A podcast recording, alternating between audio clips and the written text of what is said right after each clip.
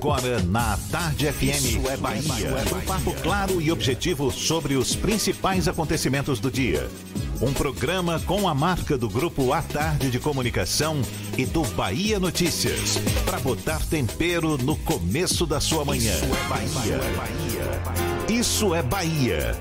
Apresentação: Jefferson Beltrão e Fernando Duarte. Isso é Bahia. Oferecimento. A hora de economizar chegou. É agora ou nunca na Ferreira Costa. Maratona de ofertas Alto Sar de veículos. Corra para o Shopping Bela Vista e aproveite. Que maravilha! Salve, salve! Bom dia! Seja bem-vindo, seja bem-vinda! Estamos começando mais um Isso é Bahia e vamos aos assuntos que são destaque nesta segunda-feira, 9 de março de 2020. Soldado do Exército desaparece após ser abordado por homens armados no Cabula. Programa contra a violência às mulheres é lançado hoje na capital baiana. Protesto na Barra marca a passagem do Dia Internacional da Mulher em Salvador. Reunião hoje no Ministério Público da Bahia deve definir se haverá aumento da tarifa de ônibus. Cadastro para meia passagem do ferryboat tem início hoje. Feira para quitação de dívidas começa também hoje em Salvador. Sobe para 25 o número de infectados pelo novo coronavírus no Brasil. Na Bahia são dois os casos confirmados. Receita Federal abre hoje consulta a lote residual de restituições do imposto de renda. Vitória chega aos 10 pontos e fica na terceira colocação do Grupo B, depois de empatar com o ABC de Natal pela Copa do Nordeste. O Vitória terá dois jogos oficiais no mesmo dia. Técnico do Doce Mel valoriza empate com o Bahia na Arena Fonte Nova. São alguns dos assuntos que você acompanha a partir de agora no Isso é Bahia. Programa recheado de informação. Temos aqui notícias, bate-papo, comentários para botar tempero no começo da sua manhã, super temperado neste clima de segunda-feira, sou Fernando Duarte. Bom dia! Bom dia, Jefferson. Bom dia, Paulo Roberto na operação, Rodrigo Tardio e Vanessa Correia na produção. E um bom dia especial para quem está saindo de casa agora para ir para trabalho, para levar os filhos para a escola, para ir para a faculdade, para quem está chegando agora de mais uma jornada de trabalho e para quem está tomando aquele cafezinho que o cheiro bate aqui graças à bacia de Paulo Roberto. Sejam todos muito bem-vindos a mais uma edição do Isso é Bahia. Lembrou do meu cafezinho, seu Paulinho, por favor, olhe, você nos acompanha também pelas nossas redes sociais, nosso aplicativo, pela internet no atardefm.com.br. Pode também nos assistir pelo canal da Tarde FM no YouTube ou pelo portal A Tarde e, claro, participar, marcar presença, enviar suas mensagens pelos nossos canais de comunicação, Fernando. WhatsApp no 71993111010 e também no YouTube. Mande a sua mensagem e interaja conosco aqui no estúdio. Tudo isso e muito mais a partir de agora para você.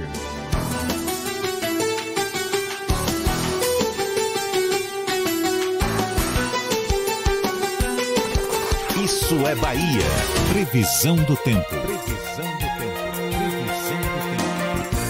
A segunda-feira em Salvador amanheceu com tempo instável. Por volta das quatro e meia da manhã caiu um pé d'água ali, especialmente na região de Armação do Estiepe. Neste momento, céu nublado, possibilidade de novas pancadas de chuva. É o que a gente vai saber com Ives Macedo. Tem as informações da previsão do tempo para esta segunda-feira. Bom dia, seja bem-vindo, Ives. Oi, Jefferson, muito bom dia para você, bom dia para todo mundo que está acompanhando o programa Isso é Bahia. A previsão do tempo para Salvador nesta segunda-feira é de céu nublado a parcialmente nublado, com possibilidade de pancadas de chuva o dia inteiro, mínima de 25 e máxima de 32 graus. Vamos agora para a região metropolitana. Lauro de Freitas tem céu encoberto e possibilidade de chuva, mínima de 26 e máxima de 29 graus. Para finalizar, falamos também de Camaçari. O céu na cidade fica encoberto em todo dia, mínima de 25 e máxima de 29 graus. Hum, delícia, mussarela da vaca. Quem prova não quer saber de outra. Mussarela só da vaca. Na Bahia só da ela. É contigo, Jefferson. Eu volto já já. Valeu, Ives. A tarde FM 7 e 5. Isso é Bahia. O presidente Jair Bolsonaro afirmou neste fim de semana que político que tem medo de movimentos de rua não serve para ser político. A afirmação foi feita quando realizou uma escala em Boa Vista antes de seguir viagem para a Flórida, nos Estados Unidos. Ele se encontrou com políticos locais para discutir temas de interesse do estado de Roraima.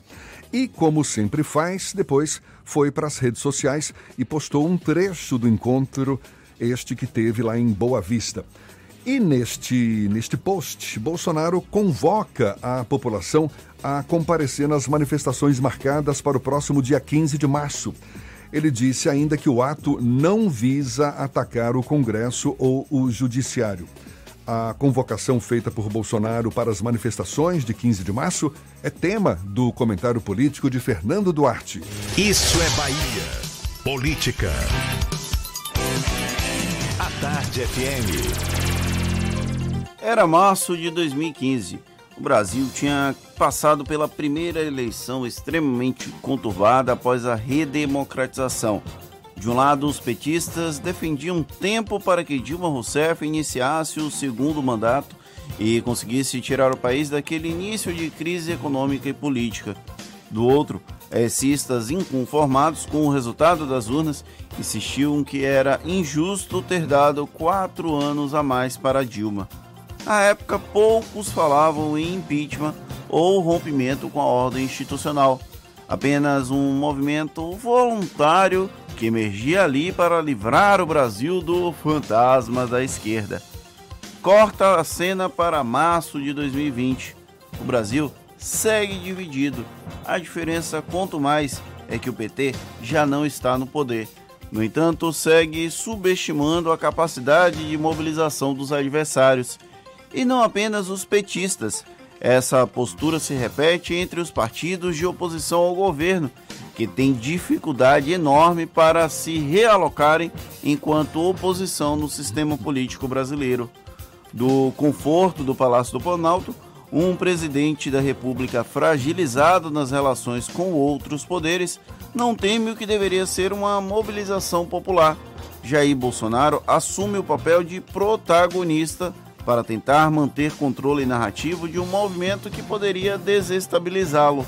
O resultado: temos mais uma vez a convocação de uma manifestação pró-governo, algo incomum em boa parte do mundo. Por ser algo fora da curva, essa mobilização agendada para o dia 15 tenderia a ser fraca. Naturalmente, o povo não tende a ir às urnas defender o status quo de quem quer que seja, nem de si. Entretanto, os tempos são outros e a manipulação das informações acontece de maneira tão discreta, apesar de parecer explícita para os adversários, que raramente nos damos conta do realismo fantástico em que estamos inseridos. Não que a democracia não viva também de momentos de ruas lotadas em prol de uma causa, Normalmente é até assim. O que causa espanto, na verdade, é assistir a esse movimento questionar as próprias instituições democráticas que o permite existir. Se em março de cinco anos atrás houve a plantação de uma sementinha que veio a culminar com a saída turbulenta de Dilma Rousseff da presidência da República, parece que a planta a ter o início de cultivo agora é outra. Bolsonaro e seu entorno talvez tenham percebido isso muito bem.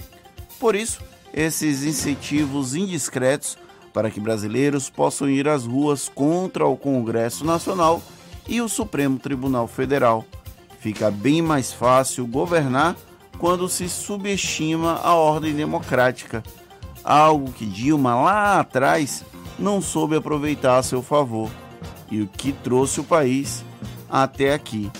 Os aecistas comemoram, tal qual os bolsonaristas de agora.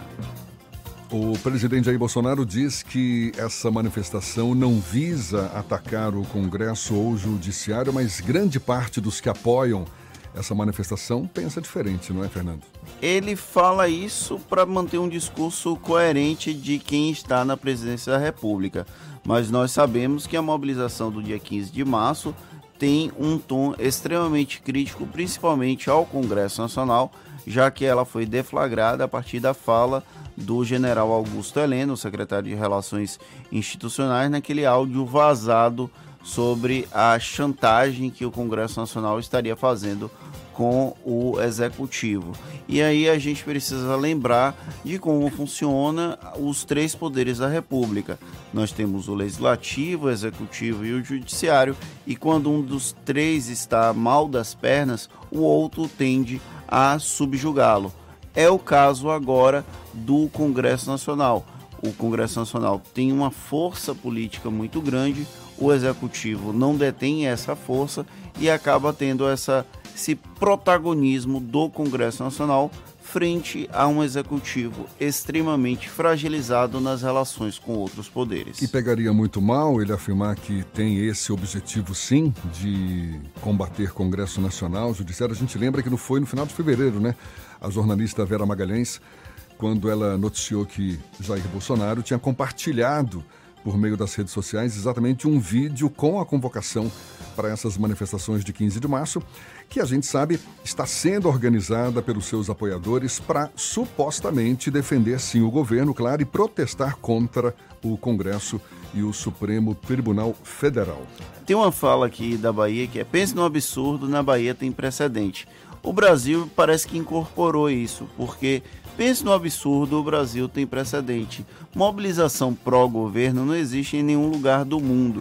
Normalmente as pessoas se mobilizam contra um governo.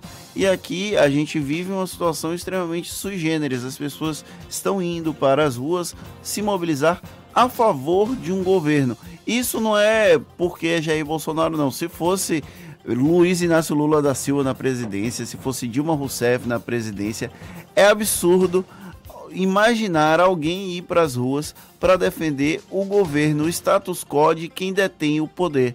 Mas, como diria Otávio Mangabeira, o absurdo sempre tem precedente por aqui. E falando em manifestações, o Dia Internacional da Mulher, comemorado ontem, foi marcado por protestos aqui na capital baiana diversos coletivos feministas e movimentos sindicais se juntaram e pela quarta vez promoveram na cidade o que elas denominam de Greve Internacional de Mulheres, em passeata do Morro do Cristo ao Farol da Barra.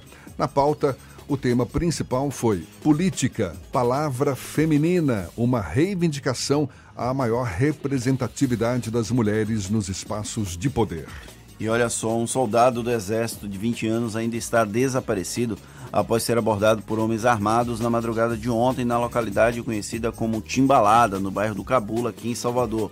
O jovem, identificado como Fernando Guardiano, estava com um amigo que também é soldado do exército no momento da abordagem após uma festa. Eles foram agredidos e forçados a fugir atravessando uma lagoa, enquanto os homens efetuavam disparos na direção dos militares.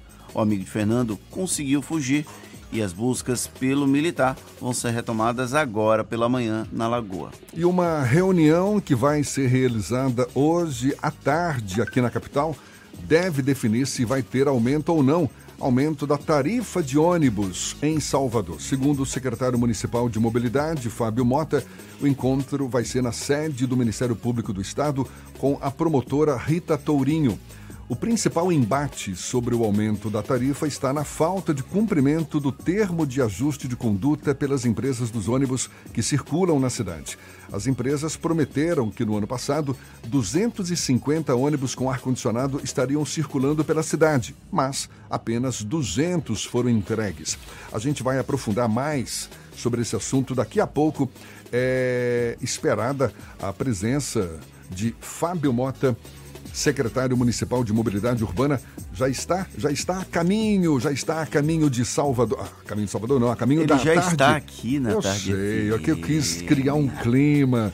Quem sabe você dirigindo o carro, não é? Pudesse olhar para o lado. não. Já, já chegou aqui então? Já chegou. Então, maravilha, maravilha. Daqui a pouquinho, Fábio Mota conversando conosco aqui na Tarde FM, 7h15. Um bom dia para você.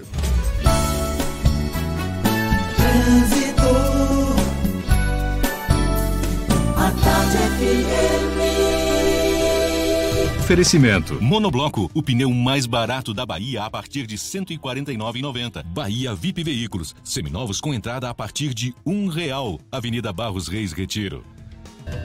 Já estamos sobrevoando? Não, hoje tempo instável. Vamos falar do chão. Cláudia Menezes, a nossa repórter corajosa que também é prudente, tem já informações sobre o fluxo de veículos na Grande Salvador. Bom dia, seja bem-vinda, Cláudia. Bom dia para você, Jefferson. Bom dia para toda a turma do Isso é Daí. É isso mesmo. Então, hoje, Prudência é o meu nome, né, Jefferson?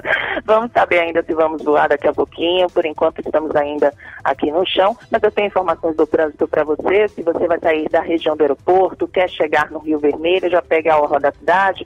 Tem um pouco de lentidão ali na passagem por Pituaçu, um pouquinho em armação também, mas é a melhor opção. A paralela já está carregada ali nas imediações da estação Flamboyant em direção à rodoviária, sem falar naquele trânsito difícil na região da rodoviária e também na CM, no trecho do Iguatemi. A Semana do Consumidor Kamikaze está imperdível. Descontos de até 45% para cozinhar, servir e decorar. Só até domingo na Kamikado. Eu volto com você, Jefferson. Valeu, Cláudia. A Tarde FM de carona com quem ouve e gosta. Sobe para 25 o número de infectados pelo novo coronavírus no Brasil. Na Bahia são dois os casos confirmados. A gente dá os detalhes já já para você e vamos conversar com o secretário Mobilidade, secretário de Mobilidade Urbana de Salvador, Fábio Mota, agora 7h16 na Tarde FM. Você está ouvindo Isso é Bahia. Atenção, zerou. A ordem foi zerar. É isso mesmo, zerar.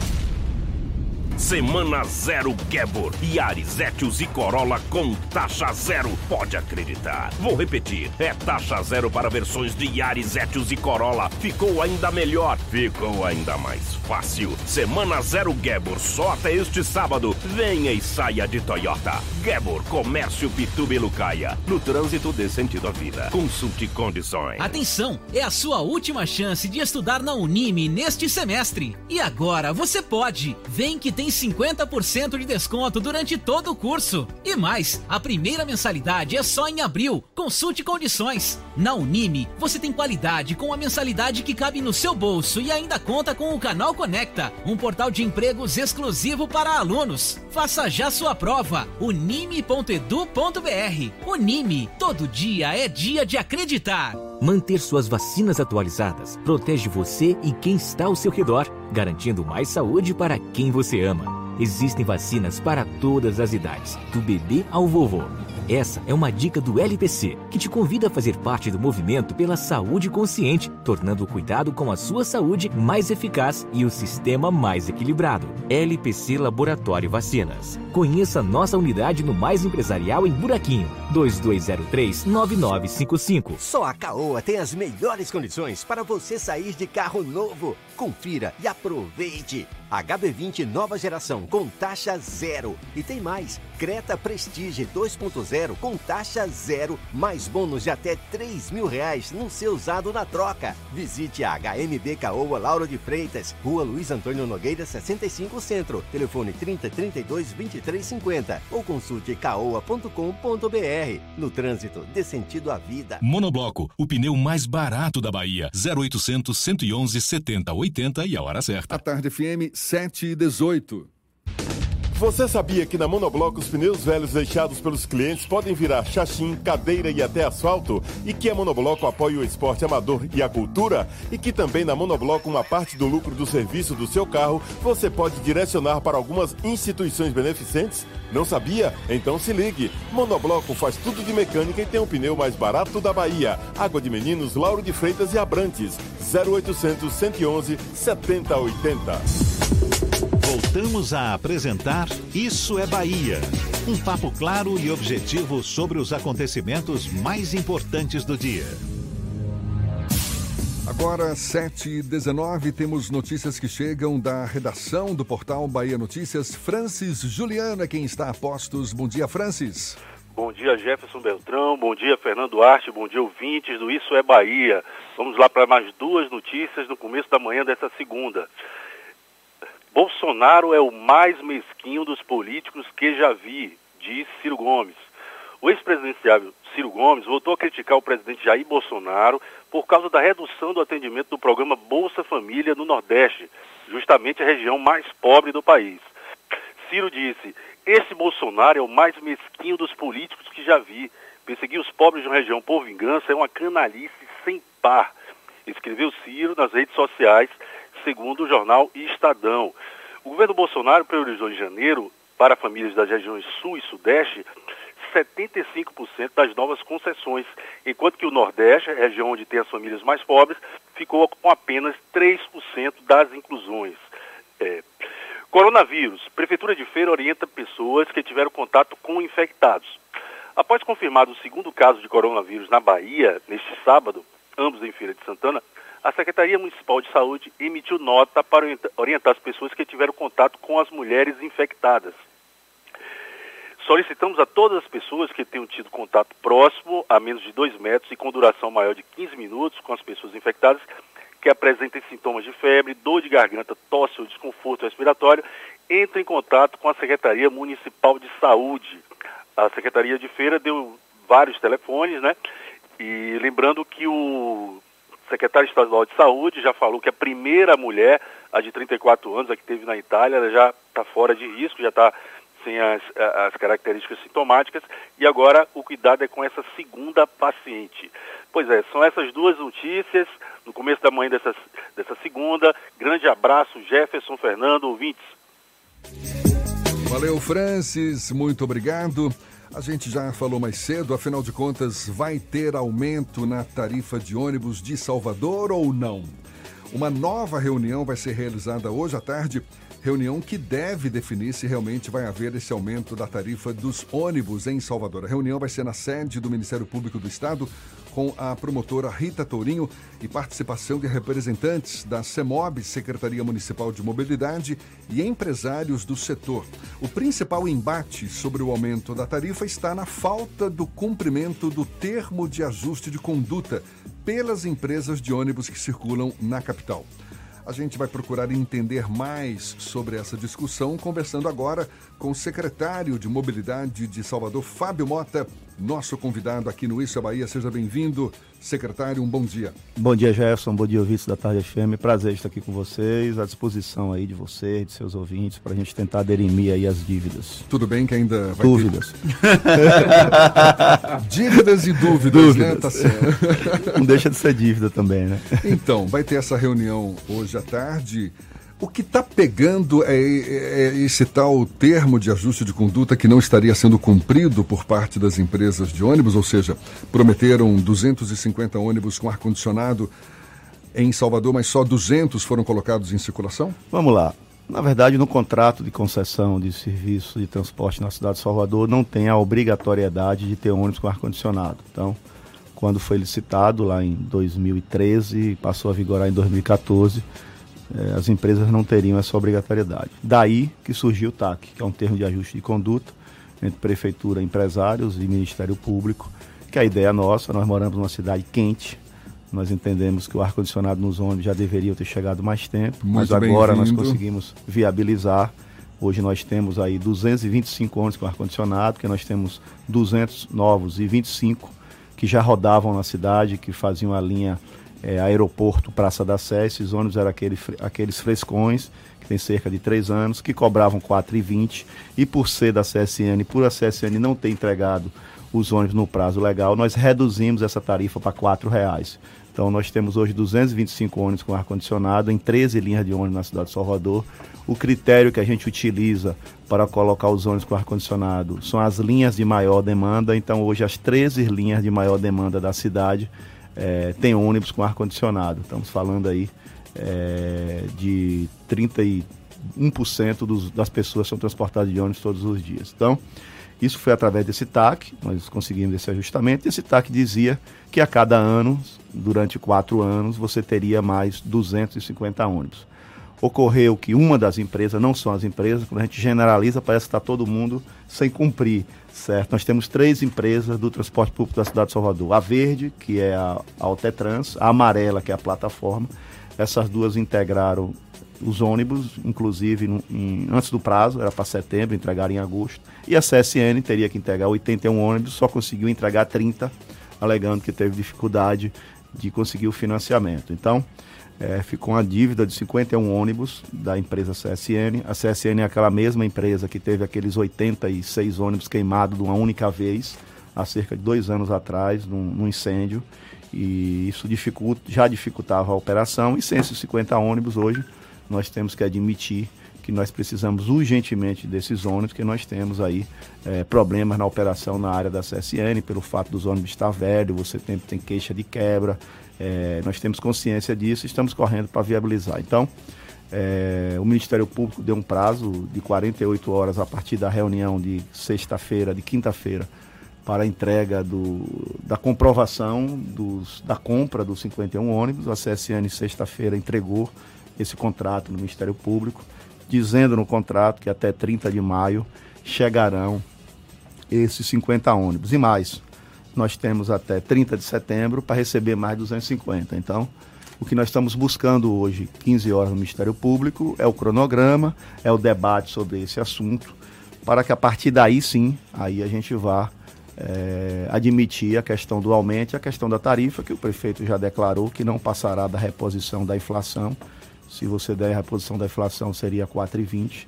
E que também já disse que não pegará ninguém de surpresa 48 horas antes do anúncio da tarifa, ele informará para que as pessoas, e principalmente os patrões, a grande maioria quem paga o, o transporte, possa se programar para não ser pego de surpresa. Então está nesse pé, já fizemos inúmeras reuniões, até no final de semana fizemos reuniões, e esperamos que hoje lá no MP a gente consiga sair de lá com o TAC assinado, na verdade que a gente está buscando lá é, o aditivo ao TAC que está em vigência com o novo cronograma, para a partir daí a gente possa assinar um aditivo contratual. Eu estou explicando isso que as pessoas todo dia me tem tarifa, então antes da tarifa tem que resolver tudo isso. A assinatura do aditivo do contrato, até porque, como eu falei, não permitia ônibus com ar-condicionado, agora você tem uma realidade, então isso tem que ir para o contrato, esses ônibus com ar-condicionado. O custo é diferente, um ônibus com ar-condicionado consome mais diesel do que um ônibus normal. Isso no seu carro, no meu, em qualquer carro é assim. Então tudo isso está sendo entabulado e a gente espera é, terminar essa novela hoje do ponto de vista administrativo, para a partir de terça-feira a gente aí sim comece é, a discutir a questão da tarifa. E essa, essa tarifa da... se, seria em torno de 4,20 mesmo e caso bata esse martelo, entra em vigor a partir de quando? 48 horas após a concretização dessas reuniões e desses requisitos para ser dada a tarifa. 48, em resumo, objetivamente, 48 horas após a assinatura do TAC e a assinatura do aditivo do contrato.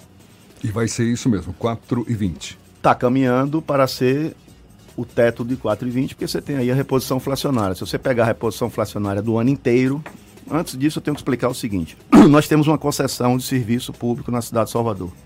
Essa concessão diz que todo é, final de ano você tem que apurar é, a questão da inflação do ano. Então, se você teve aumento do diesel durante o ano, aumento da energia, aumento do pneu, aí você não tem para onde fugir dessa cláusula contratual de dar o reajuste, que é a reposição inflacionária. Então, se for dada a reposição inflacionária, se for as condicionantes é, que são colocadas no táxi forem cumpridas, vai caminhar para isso aí.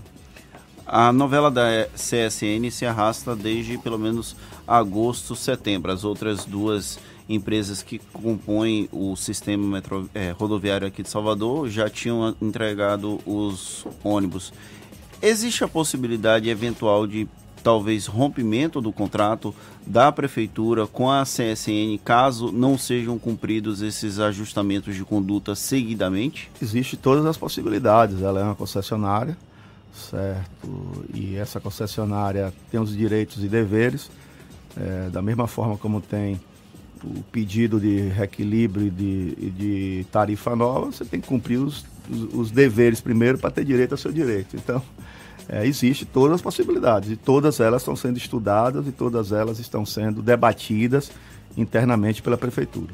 Existe algum tipo de pressão das demais empresas, já que o aumento da tarifa não foi realizado por conta do problema é bom, né? da CSN. As demais empresas estão pressionando a CSN para resolver essa situação e até de alguma forma buscar viabilizar a aquisição desses ônibus pela CSN?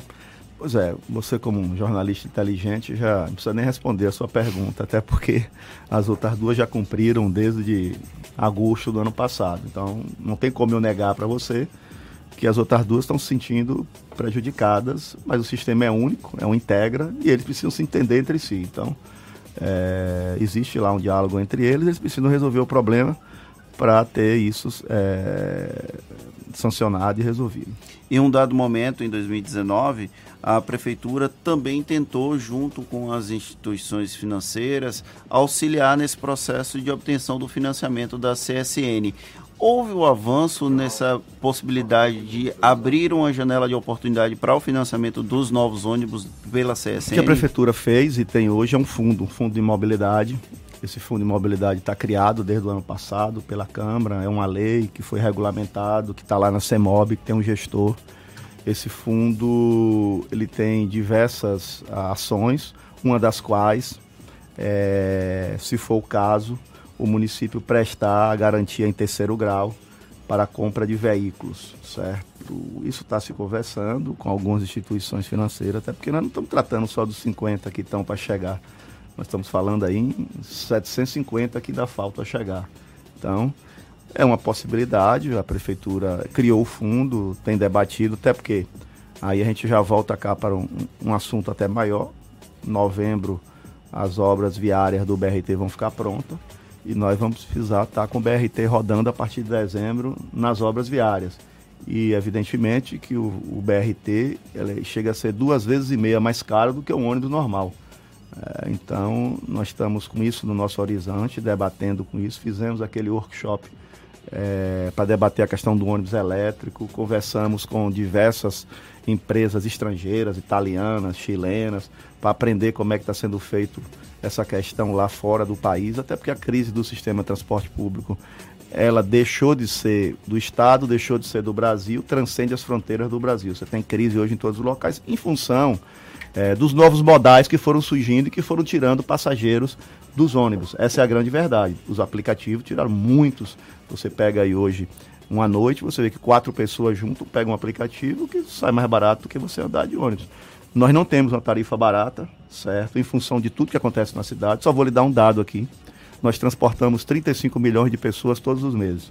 Desses 35 milhões, 20 milhões pagam os ônibus, 15 milhões andam de graça. Então, nós temos uma gratuidade. Nos ônibus. Nos ônibus. Nós temos uma das maiores gratuidades do país, na cidade de Salvador foram feitas leis durante muito tempo é, de gratuidade. Graças a Deus, a expectativa de vida aumentou bastante. E a questão dos 65 anos, que antes era, era o impacto de 2%, está chegando a 19%. Que as pessoas, graças a Deus, estão vivendo mais e estão conseguindo andar mais de ônibus de graça na cidade. Então, tudo isso acaba batendo na questão da tarifa. Aí você fala, ah, você tem uma tarifa de R$ reais, é uma das tarifas mais caras. Mas você não pode analisar desse jeito. Em Salvador você tem uma tarifa de R$ reais, mas você pode andar numa rede, no modal inteiro, você pode sair de Paripe, descer na Lapa, pegar o metrô, descer no aeroporto e até lá de Freitas com R$ reais. Então são três transportes. Quando nós fizemos a questão do ônibus-ônibus, a primeira integração que nós fizemos, hoje você pode andar em dois ônibus em duas horas com R$ reais. 17% da população tinha a necessidade de pegar dois ônibus e pagavam duas tarifas. Então, isso foi absorvido pelo sistema. Quando nós fizemos a integração de todas as linhas de ônibus com o metrô, da mesma forma. Então você hoje consegue andar na cidade inteira, dois ônibus em duas horas, um ônibus, um metrô, um ônibus, um metrô e outro ônibus, com quatro reais. Então você não pode analisar a tarifa como uma tarifa de quatro reais para um trecho só. Até porque 89% das pessoas que pegam o metrô na cidade de Salvador vêm através do ônibus. Então aí você já usou dois trechos. Então, analisar a tarifa, fazer é, é, é, sensacionalismo e dizer que é a mais, uma das mais caras do Nordeste é fácil. Você tem que analisar ela como um todo. E você, como inteligente, você sabe da minha admiração por você e pelos seus é, relatos, tanto no Bahia Notícia como aqui, você não pode analisar simplesmente é 4, é 4,20 e é assim. Não é assim, porque se você for para São Paulo, que você conhece bem, quando você pega o metrô, você paga mais caro. Se você for para o Rio, da mesma forma, para Curitiba. Então, Salvador é a única capital do país onde você, com uma única tarifa, você consegue pegar três transportes.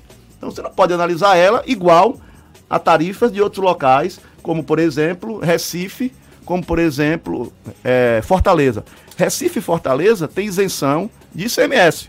Ninguém paga ICMS. Aqui se paga mais de 20% de ICMS. Então, o contexto da análise da tarifa ela tem que ser com os itens é, é, é, é, que são definidos para cada realidade de cada cidade. Mas levando em consideração o baixo poder aquisitivo da, da população em geral, acaba sendo uma tarifa alta mesmo assim. Né? Acabei de dizer que a tarifa é alta e quais são os motivos que chegamos a essa tarifa alta. A principal razão é a questão é, da gratuidade. Então a gratuidade impacta muito. Na verdade, não existe almoço de graça. Não tem empresário bonzinho.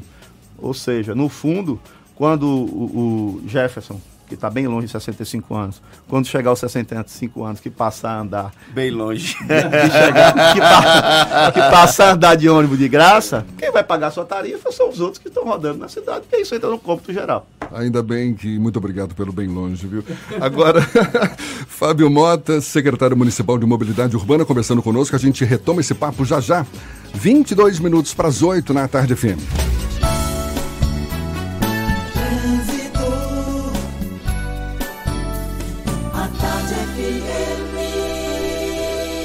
Oferecimento. Monobloco, o pneu mais barato da Bahia a partir de R$ 149,90. Bahia VIP Veículos, seminovos com entrada a partir de um real. Avenida Barros Reis Retiro. A gente volta a falar com Cláudia Menezes, com os olhos voltados para os motoristas. Estamos falando aqui né, de, de mobilidade. Então, mobilidade para quem está ao volante agora. É você, Cláudia.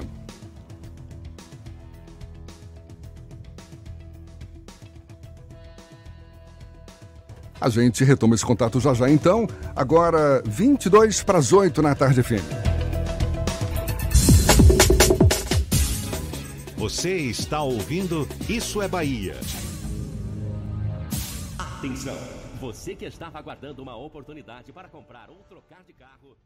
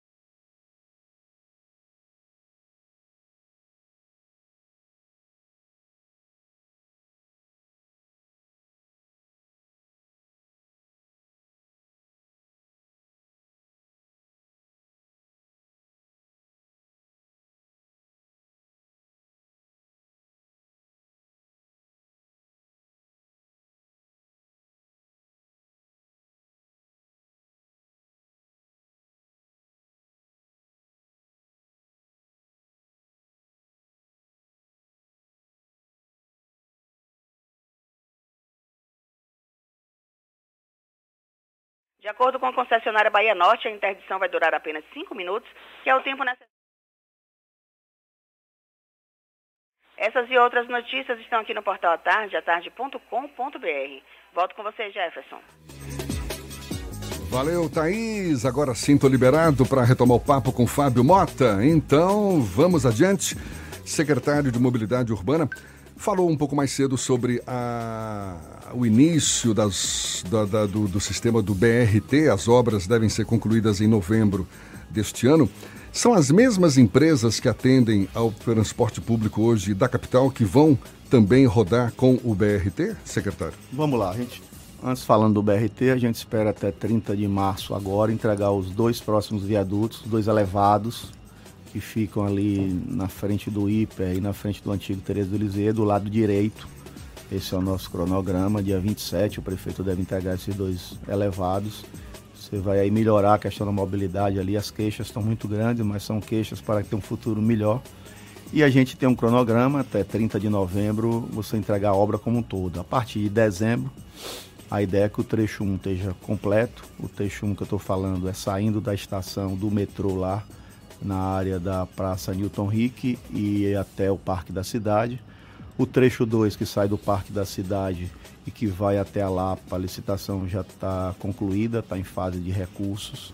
O trecho 3 que sai do Parque da Cidade e vai até o Posto dos Namorados, ali a gente vai ter uma grande estação de, de BRT ela está em processo licitatório, acho que mais 30 dias a gente consegue concluir. A ideia é que o 3, por ser rápido, também a gente conclua até dezembro. E sim, as empresas, quando, quando foi feito o processo licitatório do transporte público da cidade de Salvador, que criaram as concessões, já foi licitada a operação da cidade como um todo, inclusive a área do BRT. Então, as empresas que aí estão hoje fazendo a exploração dos ônibus farão, se assim quiserem, a não ser que desistam, elas têm até 30 de março para se pronunciar a exploração do BRT, o que consiste em elas fazerem investimentos e de comprar esses veículos do BRT para rodar na cidade de Salvador. Quantos veículos serão necessários para viabilizar hum, esse sistema? No primeiro trecho, 158 veículos. E no BRT como um todo, que a gente só fala aqui do trecho 1, na verdade nós temos seis BRTs na cidade de Salvador. Temos dois BRT na linha vermelha e na linha azul, que está sendo construída pelo Estado especificamente para esse. Temos um BRT na Orla, tem um BRT na suburbana, Aí nós estamos falando em torno de 600 é, ônibus do BRT. E essa disposição da Prefeitura de colocar ônibus elétricos, isso pode inviabilizar, de certa forma, a participação dessas, dessas três empresas que já atuam hoje em Salvador? A energia é, elétrica, ela é limpa, não é? ela ajuda aí a questão do meio ambiente. A ideia nossa é colocar ali sim energia. Nós fizemos um workshop, debatemos, estamos conversando com várias empresas do mundo todo para tentar viabilizar essa equação não é fácil, é uma equação pesada. Essa semana nós teremos uma nova negociação com as empresas que fornecem a energia, com as empresas que, que fabricam os ônibus elétricos. A ideia inicial é essa, sim, de ter um ônibus elétrico é, no BRT.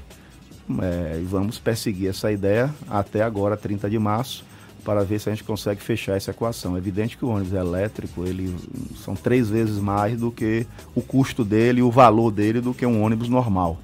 Então, é, esse hoje é um empecilho que a gente espera transportar o suspeito e conseguir colocar assim os ônibus elétricos. Mas essas três empresas que já atuam na capital já sinalizam algo nesse sentido? Elas concordam? Vão batalhar por esses ônibus elétricos? Elas já estão conversando com as fábricas. Nós já temos uma única fábrica em Campinas hoje na, no Brasil que produz ônibus elétricos. Já tivemos diversas reuniões entre essa fábrica e os empresários. Já tivemos também, pegamos outras experiências, como no Chile, a empresa que lá opera e já trouxemos para debater. Tem várias hipóteses e possibilidades disso acontecer. Uma, é, a empresa de energia trazer os veículos, outra, as concessionárias comprarem os veículos, enfim, nós estamos, temos um prazo, nós temos até 30 de março para definir qual modelo e qual forma. Esperamos até 30 de março concluir isso. A expectativa é que em dezembro a linha 1 esteja pronta com a operação do BRT. Mas tem outras linhas, você citou tanto a linha azul quanto a linha vermelha do governo do estado. Qual a perspectiva dessas linhas de BRT estarem hum. operando nessas vias? Primeiro tem que concluir a obra, né? A obra como um todo. Depois, além de concluir a obra, o estado precisa fazer as estações do BRT. Então, É, nós já passamos, inclusive, o modelo das nossas estações para que a Condé possa analisar e começar a fazer. Então, é, aí tem que saber do Estado qual o cronograma de entrega da 29 de março e da outra lá. É, e assim que ela entregar e fizer a estação, nós colocaremos os veículos do BRT. O BRT ele é operado pela Prefeitura, mas a obra civil está sendo feita pelo Estado. E é, o governo do Estado deu algum tipo de prazo para que isso Nós fosse... temos conversado bem nesse sentido. Nós não temos dificuldade de conversar com a Condé, nem com a SEDU do Estado. Eu nunca tive essa dificuldade. Temos um bom diálogo. E deram sim, eu não sei dizer aqui qual é o prazo, mas eles têm um prazo de conclusão dessas duas obras. Secretário, questão de mobilidade urbana. Veio, vieram as composições aí do, do metrô, agora está chegando o BRT. E há quem diga que mesmo assim não vai solucionar o problema da mobilidade, que é cada vez mais, mais preocupante. A gente sabe quantidade de carros muito maior do que quantidade de vias, não é, que são construídas para atender a esse crescente aumento de, de veículos circulando por aí. Qual é o futuro que o senhor vislumbra para Salvador no médio prazo? Já imaginando o BRT em funcionamento, vai ter o VLT lá no subúrbio também, substituindo o, a via ferroviária que existe hoje. Mas é um futuro ainda meio sombrio? O senhor é otimista? Acha que vão ser necessárias novas intervenções? Qual é o seu prognóstico? Bom, nós concluímos um plano de mobilidade para a cidade de Salvador. O prefeito deve lançar e deve publicizar esse plano de mobilidade ainda nesse ano, ainda nesse semestre. Nós temos um plano de mobilidade que hoje você tem um planejamento. Quem sentar na cadeira do secretário de mobilidade e do prefeito vai poder, se seguir o plano de mobilidade, eh, você vai conseguir eh, melhorar bastante. É um plano de mobilidade sustentável que está lá projetando as novas vias, as novas escadarias, os novos planos inclinados. É, não tenho dúvida nenhuma que o futuro da mobilidade na cidade é muito. Nós teremos, sem sombra de dúvida, num prazo de 10, 15 anos, a melhor mobilidade do país. Está tudo projetado e planejado e vai ser executado, até porque os recursos estão aí garantidos. É, mas não Os é fácil. recursos já estão garantidos? Sim, a grande maioria sim. É, mas não é fácil.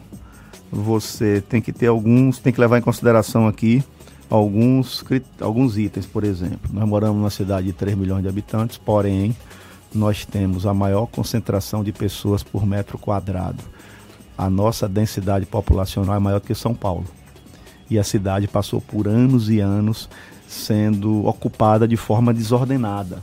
Então, não é fácil você conseguir fazer isso em oito anos. Eu posso dizer para você que a mobilidade da cidade nesses oito anos melhorou no mínimo 50%. O senhor falou que já tem um planejamento para isso. Até 2049 nós temos o planejamento da cidade feito para o nosso plano de mobilidade. Nós temos um plano de mobilidade que planeja a cidade até 2049 e leva em consideração o, o crescimento da população, leva em consideração as novas vias que precisam ser feitas.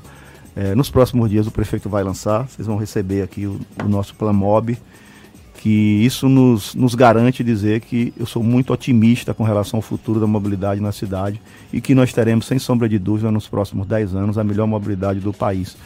Primeiro, pela questão da integração dos modais, nós hoje temos uma rede de, de transporte público é, e vai ser ampliada com, a- com, a- com o VLT, com o BRT.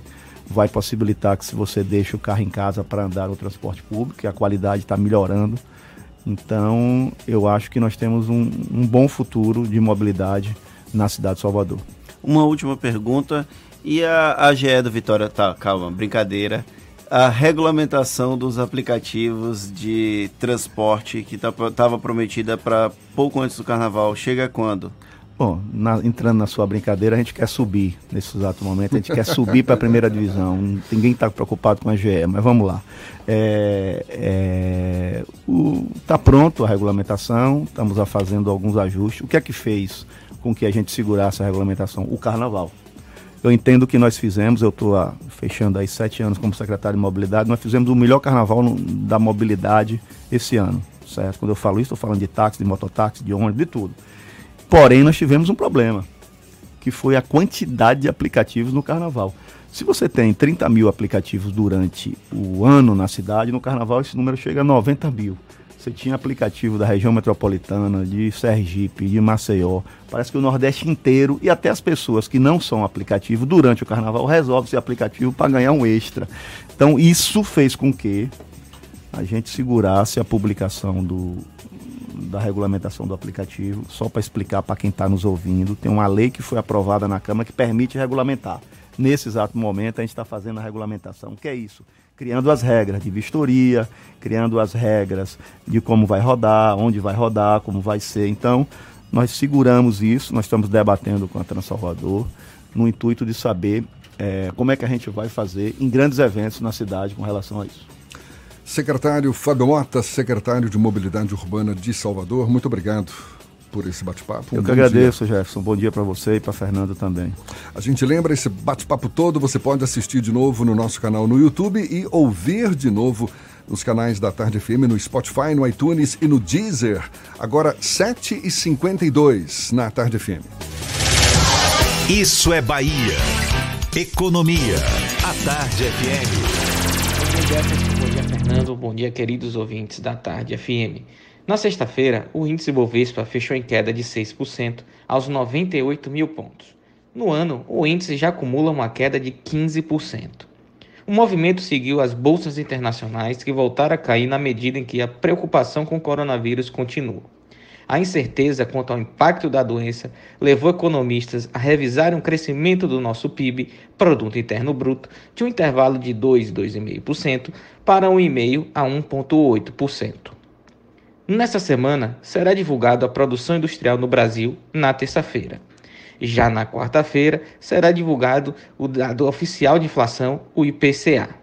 No exterior, na quarta-feira, será divulgado os dados de inflação nos Estados Unidos e na quinta-feira terá reunião do Banco Central Europeu para decisão sobre os juros. Eu sou Leonardo Souza, sócio da BP Money, a nova plataforma educacional da BP Investimentos. Para maiores informações, siga-nos no Instagram, bpmoney.com.br. Isso é Bahia. Apresentação: Jefferson Beltrão e Fernando Duarte. A Tarde FM. Quem ouve, gosta.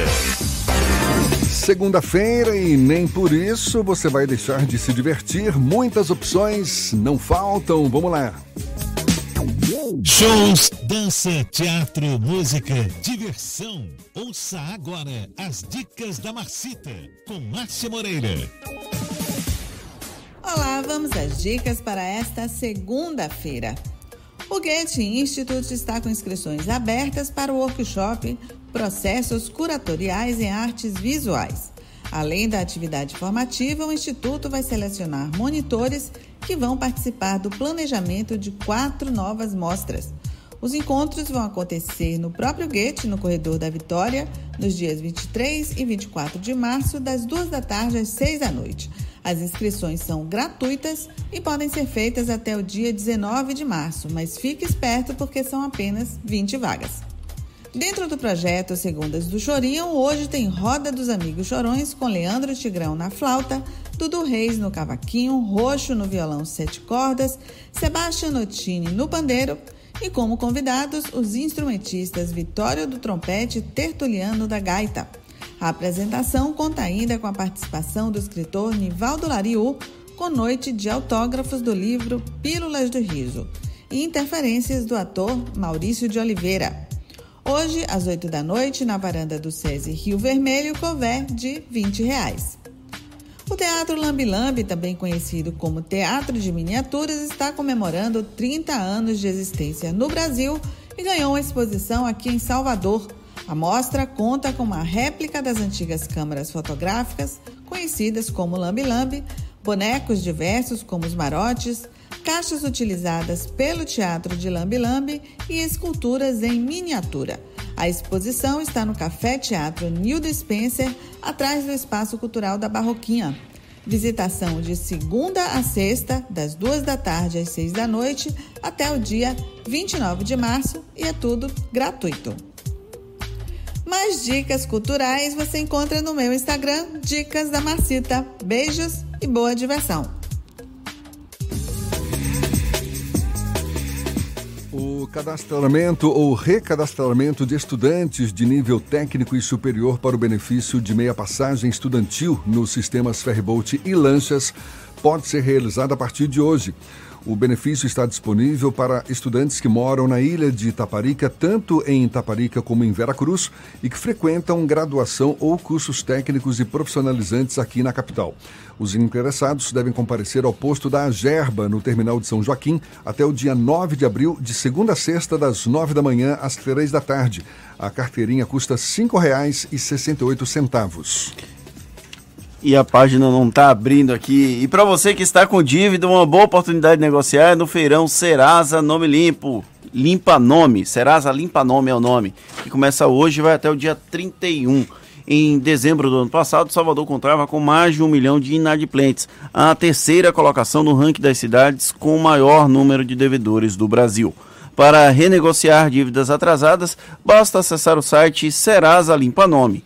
Quem não tiver acesso à internet pode comparecer na sede da Serasa, que fica na Avenida Antônio Carlos Magalhães, no edifício KPM. Agora 7h57 na tarde FM.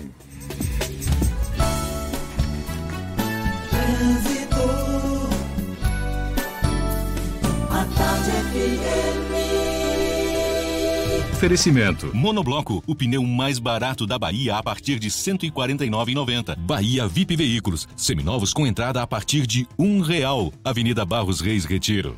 Informações com Cláudia Menezes. Cláudia. Oi, Jefferson, teve um acidente na paralela, nas imediações da estação Tamburugi, sentido aeroporto. Foi um atropelamento, tem pista parcialmente interditada, lentidão nesse trecho. Se você está na paralela, vale o desvio ali na Pinto de Aguiar para seguir para o aeroporto pela Orla. Porto Seguro Alto. Cuidar do seu carro é o nosso trabalho, mas o que importa é cuidar de você. Consulte seu corretor. Volto com você, Jefferson. Obrigado, Cláudia. A Tarde FM de carona com quem ouve e gosta. Intervalo e a gente volta já já para falar para toda a Bahia, 7h58 na Tarde FM. Você está ouvindo Isso é Bahia. Mala, óculos, protetor solar. Pera lá. Antes de pensar na lista de férias, eu vou levar o meu carro na Baviera. Revisão de férias Baviera, 10% de desconto. Verificação de 30 itens mais ducha grátis. E ainda, alinhamento e balanceamento a partir de R$ 59,90. É só R$ 59,90. Agende já e aproveite. Baviera, Avenida ACM, Iguatemi, 3340-3015. No trânsito de sentido à vida. Consulte condições. Atenção, é a sua última chance de estudar na Unime neste semestre. E agora você pode. Vem que tem 50% de desconto durante todo o curso. E mais, a primeira mensalidade é só em abril. Consulte condições. Na Unime, você tem qualidade com a mensalidade que cabe no seu bolso e ainda conta com o Canal Conecta, um portal de empregos exclusivo para alunos. Faça já sua prova. unime.edu.br. Unime, todo dia é dia de acreditar. Manter suas vacinas atualizadas protege você e quem está ao seu redor, garantindo mais saúde para quem você ama. Existem vacinas para todas as idades, do bebê ao vovô. Essa é uma dica do LPC, que te convida a fazer parte do movimento pela saúde consciente, tornando o cuidado com a sua saúde mais eficaz e o sistema mais equilibrado. LPC Laboratório Vacinas. Conheça nossa unidade no Mais Empresarial em Buraquinho, 2203-9955. Volkswagen combate as marcas com tecnologia, design e ofertas imbatíveis. Não perca essa oportunidade. Novo Polo e Virtus 1.6 com câmbio automático grátis. Toda a linha Volkswagen 2020 com taxa zero e tem mais. T-Cross com emplacamento e as três primeiras revisões de série grátis. Nenhuma outra marca oferece tanta facilidade. Volkswagen combate as marcas. Passe logo numa concessionária Volkswagen de Salvador. Faça o test drive e aproveite.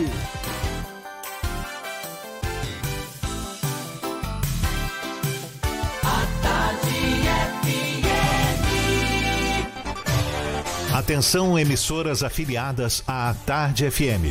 Em 5 segundos, Isso é Bahia para todo o estado.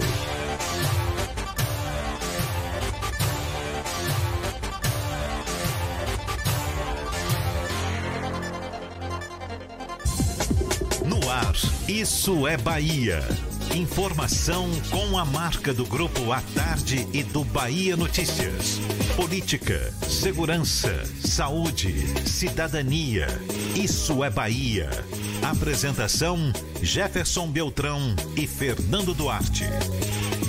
A Tarde FM. Quem ouve, gosta. Que maravilha! Salve, salve, bom dia! Seja bem-vindo, seja bem-vinda! A partir de agora, Isso é Bahia em rede, com emissoras de todas as regiões do estado. E vamos aos assuntos que são destaque nesta segunda-feira, 9 de março de 2020. Sobe para 25 o número de infectados pelo novo coronavírus no Brasil. Na Bahia, são dois os casos confirmados. Pesquisa aponta que homens de nível superior ganham 900 reais a mais que as mulheres também com formação universitária na Bahia. Programa contra a violência às mulheres é lançado hoje na capital baiana. Receita Federal abre hoje consulta a lote residual de restituições do imposto de renda. O Vitória chega aos 10 pontos e fica na terceira colocação do grupo B depois de empatar com o ABC de Natal pela Copa do Nordeste. O Vitória terá dois jogos oficiais no mesmo dia. E o técnico do Doce Mel valoriza empate com o Bahia na Arena Fonte Nova. Isso é Bahia, programa recheado de informação. Temos aqui notícias, bate-papo, comentários para botar tempero no começo da sua manhã. E neste clima de segunda-feira, seu Fernando Duarte, bom dia! Bom dia, Jefferson. Bom dia, Paulo Roberto na operação, Rodrigo Tardio e Vanessa Correia na produção. E um bom dia para as nossas queridas emissoras parceiras e afiliadas. A Interativa FM de Itabuna, a Ativa FM de Eunápolis, Cultura FM de Paulo Afonso, Líder FM de Irecê, Cidade FM de Luiz Eduardo Magalhães, Itapuí FM de Tororó, Eldorado FM de Teixeira de Freitas, RB Líder FM de Rui Barbosa, Serrana Líder FM de Jacobina, Baiana FM de Itaberaba e 93 FM de Jequié. Sejam todos muito bem-vindos a mais uma edição do Isso é Bahia. A gente lembra, você nos acompanha também pelas nossas redes sociais, tem o nosso aplicativo, pela internet é só acessar atardefm.com.br. Pode também nos acompanhar pelo canal da Tarde no YouTube também pelo Portal à Tarde e, claro, participar e enviar suas mensagens pelos nossos canais de comunicação, Fernando. Pelo WhatsApp no 71993111010 e também pelo YouTube. Mande a sua mensagem e interaja conosco aqui no estúdio. Tudo isso e muito mais a partir de agora para você.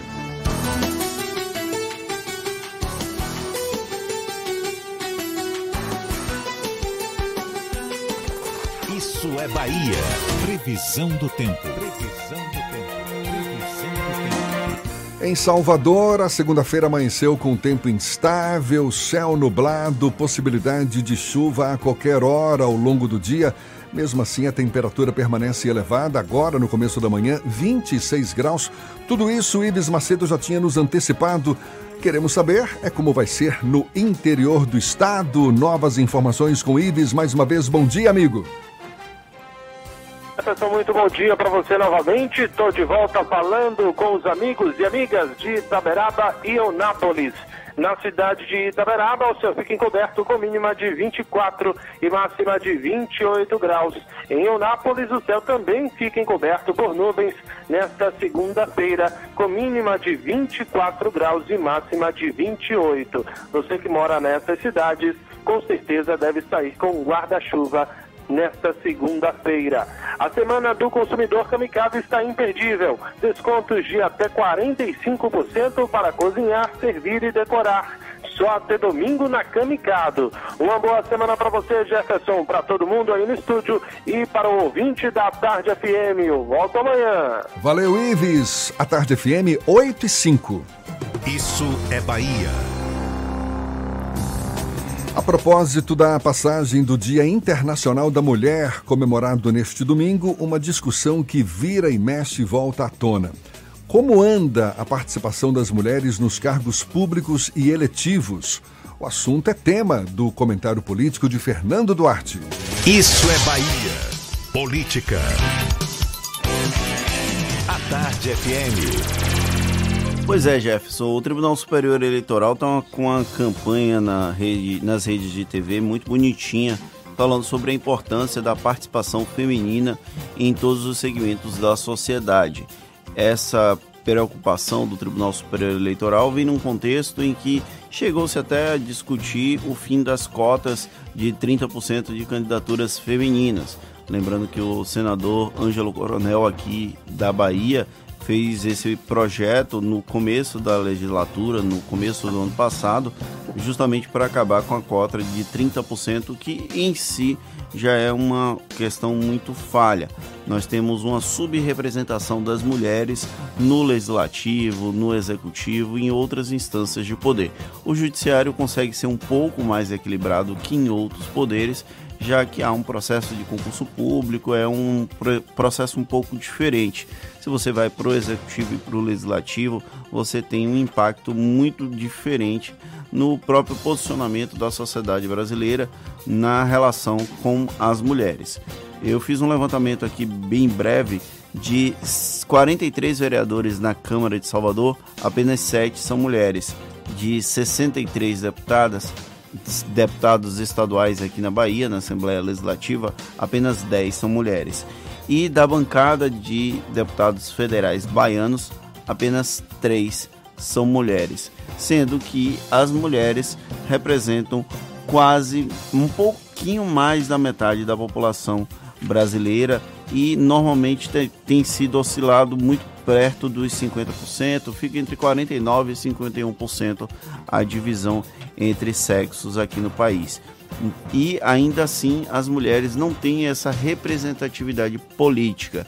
O, parece até estranho um homem estar defendendo que as mulheres sejam votadas, mas é, eu estou defendendo exatamente isso, que as mulheres tenham uma representatividade maior nos legislativos, porque aí a gente vai obter leis que se adequem mais à realidade de muitas famílias. Nós vivemos hoje aqui no país com muitas famílias sendo administradas, sendo tocadas por mulheres. Os pais, infelizmente ausentes, deixam na figura da mãe toda a responsabilidade da constituição e da criação de uma família. Nós temos mulheres que têm ascendido socialmente, têm ascendido em outras situações, mas não politicamente. Aqui, entre os pré-candidatos a prefeito de Salvador, por exemplo, são citadas três pré-candidatas do PT, a Fábia Reis, a Vilma Reis e a Denise Santiago, apesar de não estar afiliada ao PT, ela é citada com frequência. Nós temos a Olivia Santana, do PCdoB, e a Lídice da Mata, do PSB no executivo até que tem uma certa representatividade maior da presença de mulheres no pleito. Mas se você for para o legislativo, para as eleições das câmaras de vereadores, o número é muito baixo de mulheres eleitas. Nós precisamos reverter esse quadro e reverter esse quadro é permitindo que mulheres participem ativamente do debate político e, além de participar ativamente, que elas possam ser votadas no processo político a cota de 30% de candidaturas femininas, a reserva de recursos para as candidaturas femininas é apenas um passo nesse processo de democratização do processo político brasileiro. É uma participação cada vez mais efetiva que a gente espera por parte das mulheres, é uma tendência natural, por mais que ainda haja muitas dificuldades, e em todas as áreas. A gente está destacando agora a questão das áreas eletivas, né, cargos públicos e tudo mais também, mas também no mercado de trabalho.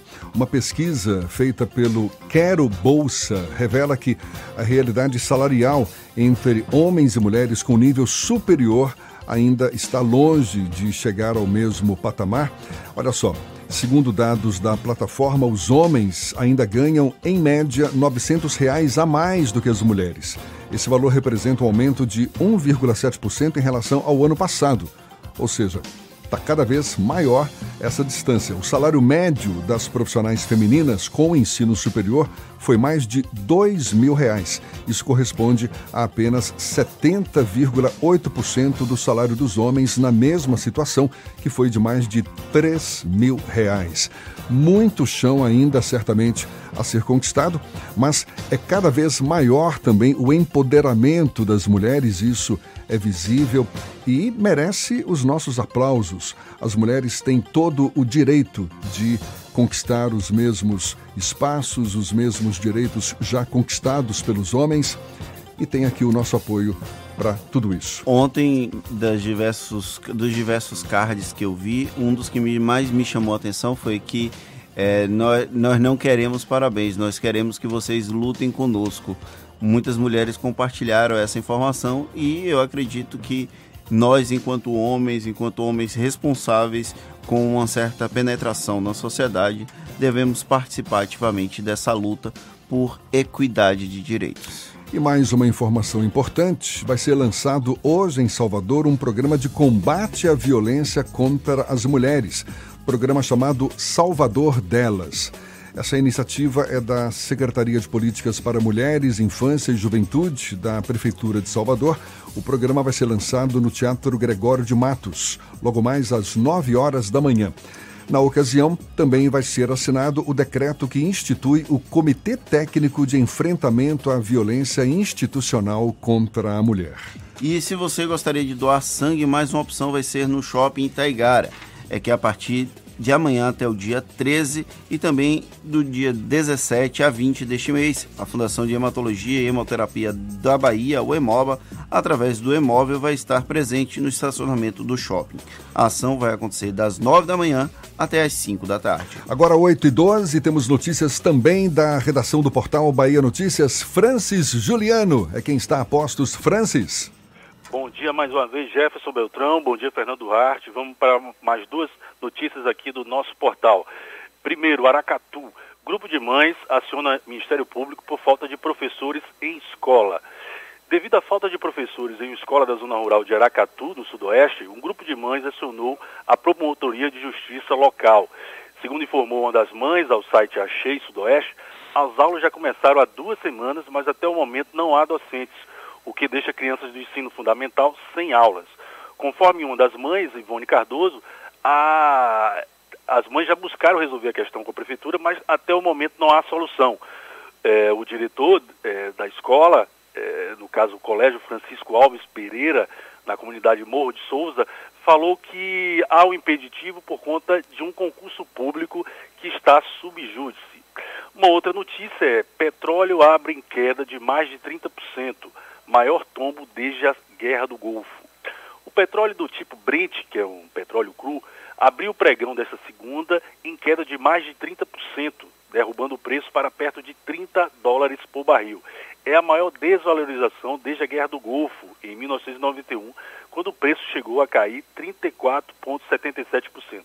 Após os primeiros negócios, o tombo diminuía para cerca de 20%, levando a cotação do Brent para a faixa de 30, 36 dólares. Os contratos de Brent são negociados na Bolsa de Londres, que abriu às 23 horas do horário local. Uh, analistas alertaram que as mudanças no final deste domingo provavelmente mudarão devido aos volumes de negociação escassos e aos preços do petróleo notoriamente voláteis. Se ele segurasse, marcariam algumas das maiores oscilações de um dia de todos os tempos.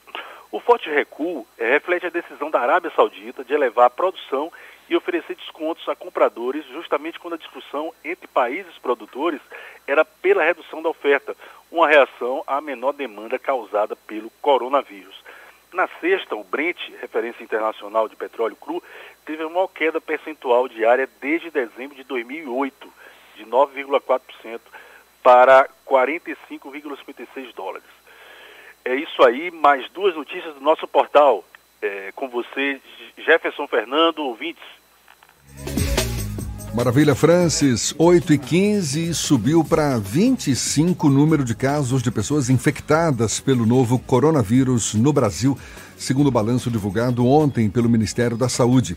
São 16 casos em São Paulo, 3 casos no Rio de Janeiro, dois na Bahia, na cidade de Feira de Santana, um em Alagoas, também no Espírito Santo, no Distrito Federal e em Minas Gerais há 664 casos suspeitos, sendo que a maior parte no estado de São Paulo.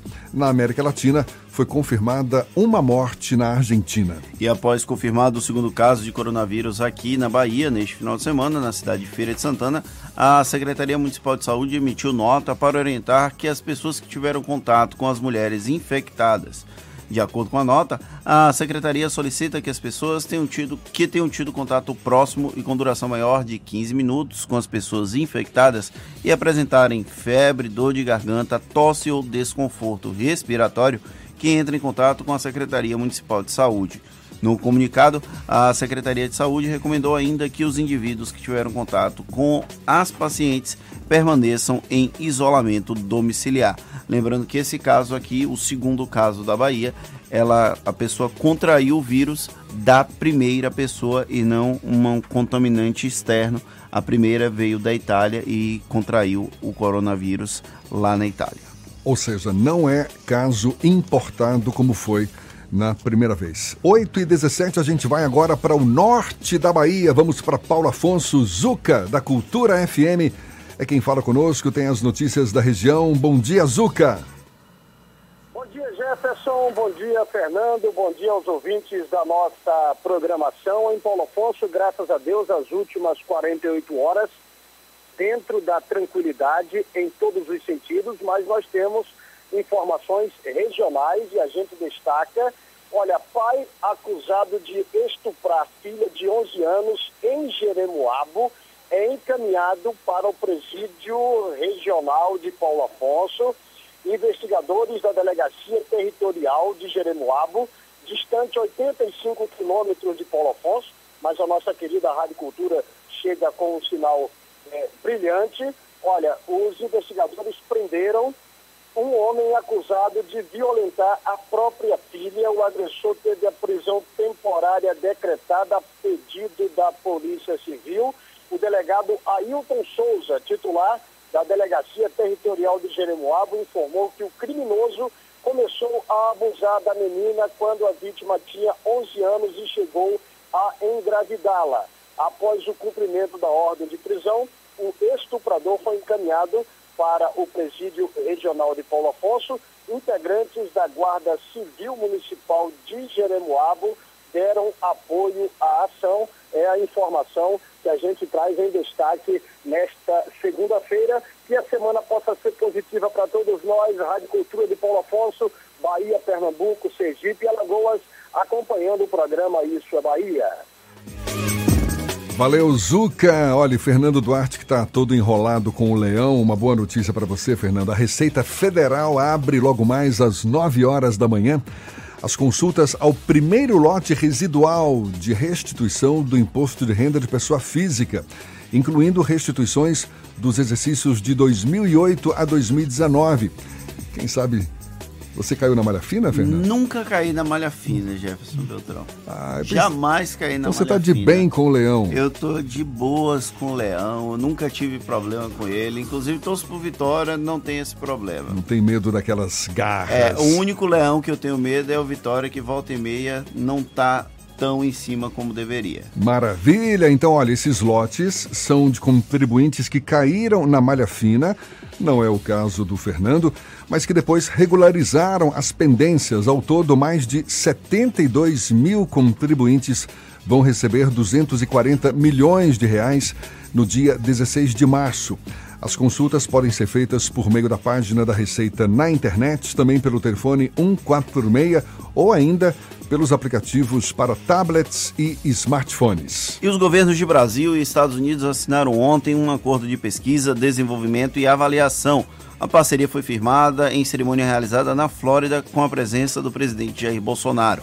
De acordo com nota divulgada pelo Ministério da Defesa, o objetivo do acordo é abrir caminho para que os dois governos desenvolvam futuros projetos conjuntos alinhados com interesses das partes, abrangendo a possibilidade de aperfeiçoar novas capacidades militares. Parabéns ao governo brasileiro por obter esse acordo de cooperação militar com os Estados Unidos.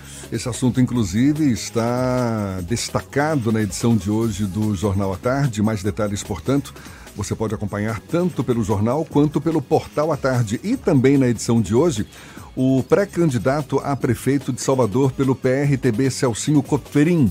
Ele é o convidado da semana na série de entrevistas do Jornal à Tarde relacionadas à sucessão municipal. Entrevista que você também acompanha pelo portal à tarde. 8 e 21 vamos para Jequié, Cidade Sol. Márcio Lima, da 93 FM. Fala conosco. Bom dia, Márcio. Bom dia, Jefferson Beltrão. Bom dia também ao Fernando Duarte e a toda a equipe do Isso é Bahia. Estamos chegando com notícias aqui da cidade de Jequié. Preso no dia 28 de fevereiro por feminicídio praticado na cidade de Poções e encaminhado para custódia no conjunto penal de Jequié, Edmilson Ferreira Santos foi vítima de espancamento que evoluiu para óbito.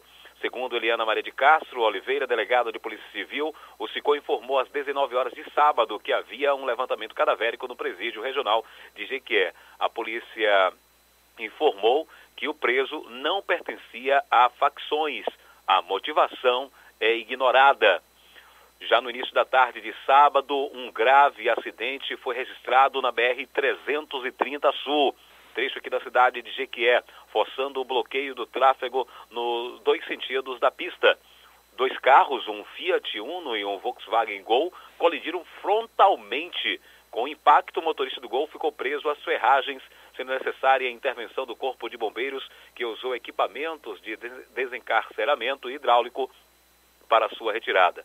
Já o motorista do Fiat Uno se queixava apenas de ferimentos no joelho. Esses dois homens, duas vítimas desse acidente, foram encaminhados para a emergência do Hospital Geral Prado Valadares. Para encerrar minha participação no dia de hoje, sob o comando da subtenente Isnéa Lima, o 19º Batalhão de Polícia Militar, com sede em Jequié, realizou evento alusivo ao Dia Internacional da Mulher, que foi realizado na última sexta-feira, onde foram homenageadas as 97 policiais que, entrega, que integram o efetivo do 19º Batalhão de Polícia.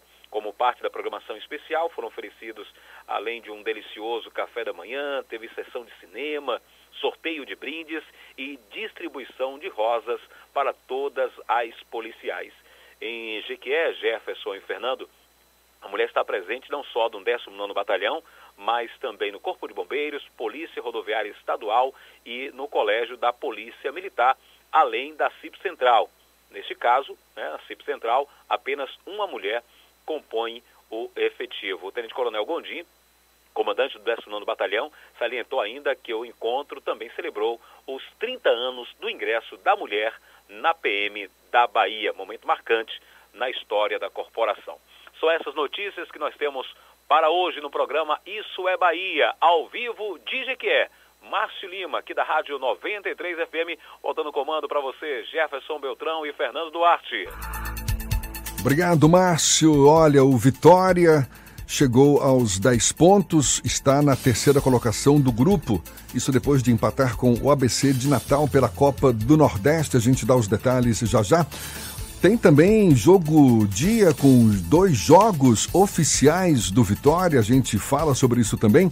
E o técnico do Doce Mel que valorizou o empate com o Bahia na Arena Fonte Nova. Portanto, assuntos do futebol ainda nesta edição. Agora, 8h24 aqui na Tarde FM. Você está ouvindo Isso é Bahia. Atenção, zerou. A ordem foi zerar. É isso mesmo, zerar. Semana zero Gebor, Yaris, Etios e Corolla com taxa zero. Pode acreditar. Vou repetir. É taxa zero para versões de Yaris, Etios e Corolla. Ficou ainda melhor. Ficou ainda mais fácil. Semana zero Gebor, só até este sábado. Venha e saia de Toyota. Gebor, Comércio Pituba e Lucaia. No trânsito dê sentido à vida. Consulte condições. Agora ficou mais fácil ter o seu novo iPhone na TIM você aproveita um super desconto de R$ 1.700 no iPhone 11 no Team Black Família com 100 GB de internet. Aproveite a câmera dupla e capture os melhores momentos com o seu iPhone novo. Vá até uma loja TIM e aproveite. Saiba mais em tim.com.br.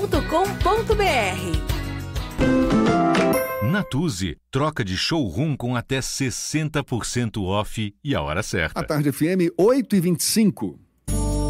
Troca de showroom da Natuzzi. Promoção real de até 60% off com pronta entrega. Imperdível. Estofados imóveis com design italiano com descontos de até 60%. É a qualidade Natuzzi em liquidação por tempo limitado, enquanto durar o estoque. Natuzzi, duas lojas na Alameda das Espatódias, Caminho das Árvores. Fone 3486 7007. A tarde FM.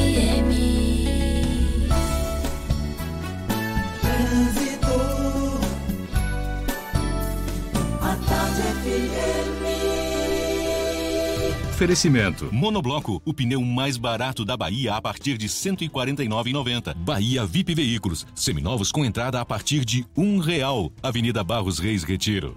Notícias que chegam do alto. Cláudia Menezes, com esse céu nublado sobrevoando a grande Salvador, tem notícias pra gente. É você, Cláudia. Justamente, Jefferson, é isso que eu quero falar. Assim, pedir ao motorista que está aí dirigindo agora aí, ter cuidado na pista, tá? Tá chovendo. A gente está aqui na BR-324, por exemplo, o céu tá totalmente nublado, realmente. Então, muito cuidado aí, né, para evitar acidentes. A BR-324 ela segue carregada no sentido Salvador, desde a Cia Aeroporto. A lentidão vai até Pirajá. Você que vai sair de Simões Filho, vale a pena cortar na Cia Aeroporto para chegar na região do aeroporto.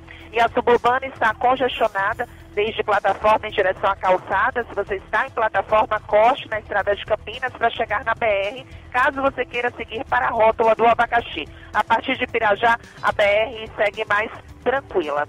Já conhece o Tena Lady Dispute Mini Plus? Uma novidade especial para você viver o dia a dia com muito mais conforto, segurança e discrição. Uma novidade Tena feita para melhorar a sua qualidade de vida. Jefferson. Obrigado, Cláudia. A Tarde FM de carona com quem ouve e gosta.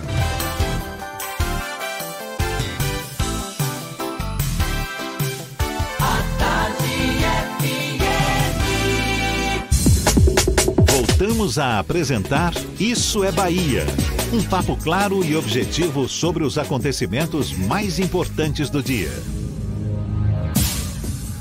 Agora, 8 e 28 um assunto que é destaque na edição de hoje do Jornal à Tarde, o principal destaque, aliás, janela partidária agita os bastidores da Câmara Municipal. A abertura, que foi na quinta-feira passada, da chamada janela partidária, que permite a parlamentares mudarem de partido em anos eleitorais sem risco de perder os seus mandatos. Essa janela já está movimentando os bastidores da Câmara Municipal de Salvador. O prazo para as mudanças entre legendas, permitidas somente para vereadores, agora em 2020, vai terminar no dia 3 de abril, seis meses antes do pleito municipal. E são muitos os vereadores que devem mudar de partido, né, Fernando? Há uma expectativa de pelo menos 13 vereadores fazerem algum tipo de mobilização. O fim das coligações proporcionais para chapas de vereadores tem um impacto muito forte nesse processo eleitoral de 2020 e essas mobilizações, essas movimentações dos vereadores aqui em Salvador são reflexo disso. Aqui tem uma, os ambientes de os diretórios municipais são bem mais estruturados que no interior do estado e aí caso eles venham a mudar de partido antes de uma janela, o partido tende a puxar o, a cadeira, né? Tentar buscar a cadeira. No interior do estado isso é um pouco mais é, difícil de acontecer. Então, o que acontece? Esses vereadores estão buscando o melhor lugar para garantir a sua permanência na Câmara de Vereadores.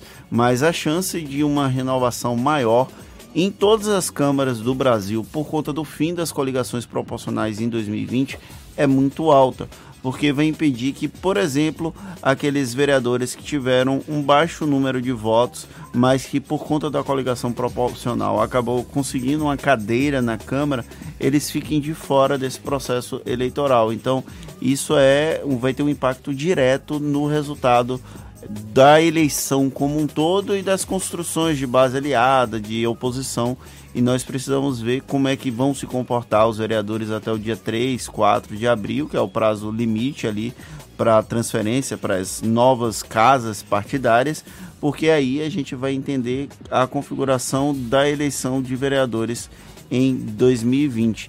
Lembrando que eu até trouxe na semana passada em 2014, em 2013, no finalzinho, nas últimas duas horas, teve um anúncio de aliança, de mudança partidária que teve um impacto direto no processo eleitoral de 2014. Na época o prazo era um pouco diferente para registro de partido, o rei de sustentabilidade não se viabilizou, a Marina Silva entrou no PSB de Eduardo Campos. O, o Rede foi, de alguma forma, gestado naquele período dentro do PSB. O Eduardo Campos acabou morrendo naquele trágico acidente de avião. A Marina Silva substituiu ele no processo eleitoral de 2014. Teve todo aquele embate, aquela polarização entre Dilma e Aécio Neves, mas a Marina Silva chegou muito perto de eventualmente disputar um segundo turno naquele ano. Essa mudança de partido é uma mudança permitida pela legislação eleitoral, mas muitos eleitores questionam, criticam até, não é? Porque é certo que muitos eleitores acabam votando em determinado candidato porque, claro, se identificam com aquele candidato, mas também com o partido, não é?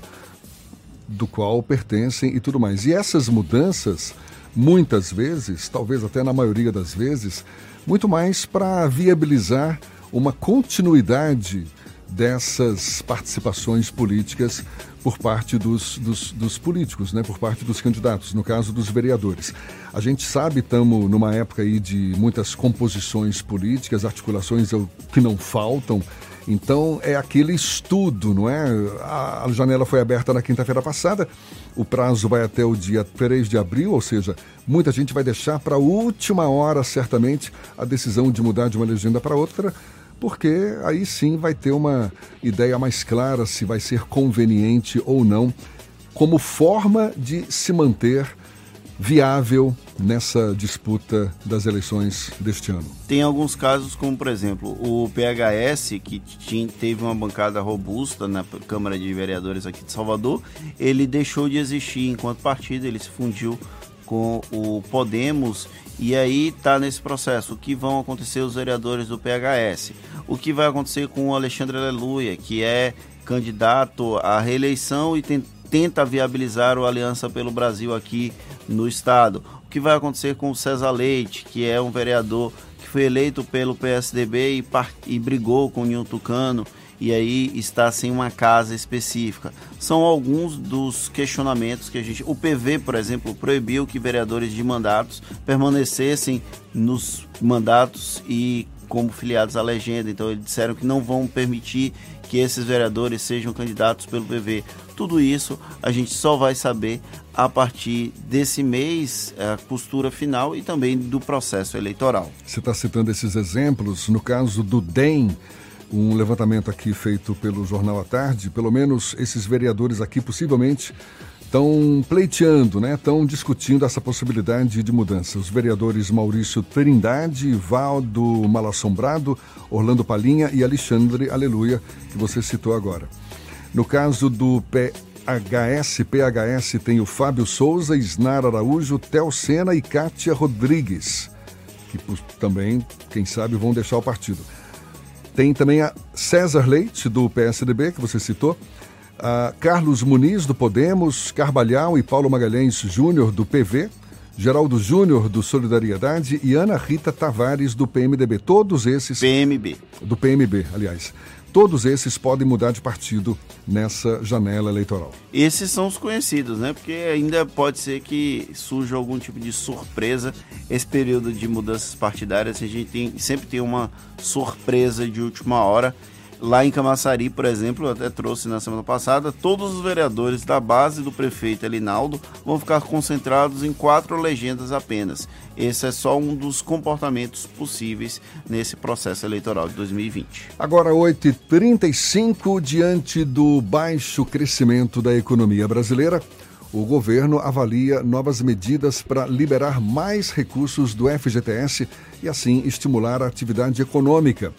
Uma das ideias em estudo é permitir que os trabalhadores que optarem pelo saque aniversário possam antecipar os resgates em até três anos, somente para operações de crédito.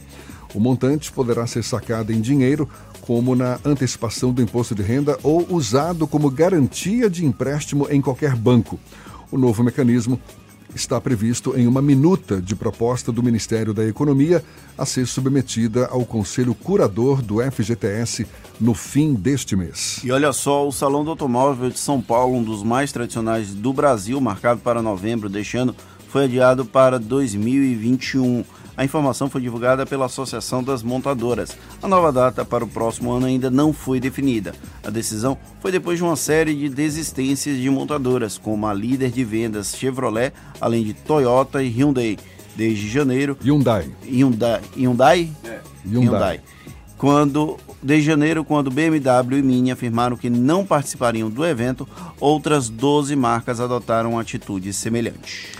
Pois é, isso tem ocorrido mundo afora, não é? Salão Internacional do Automóvel.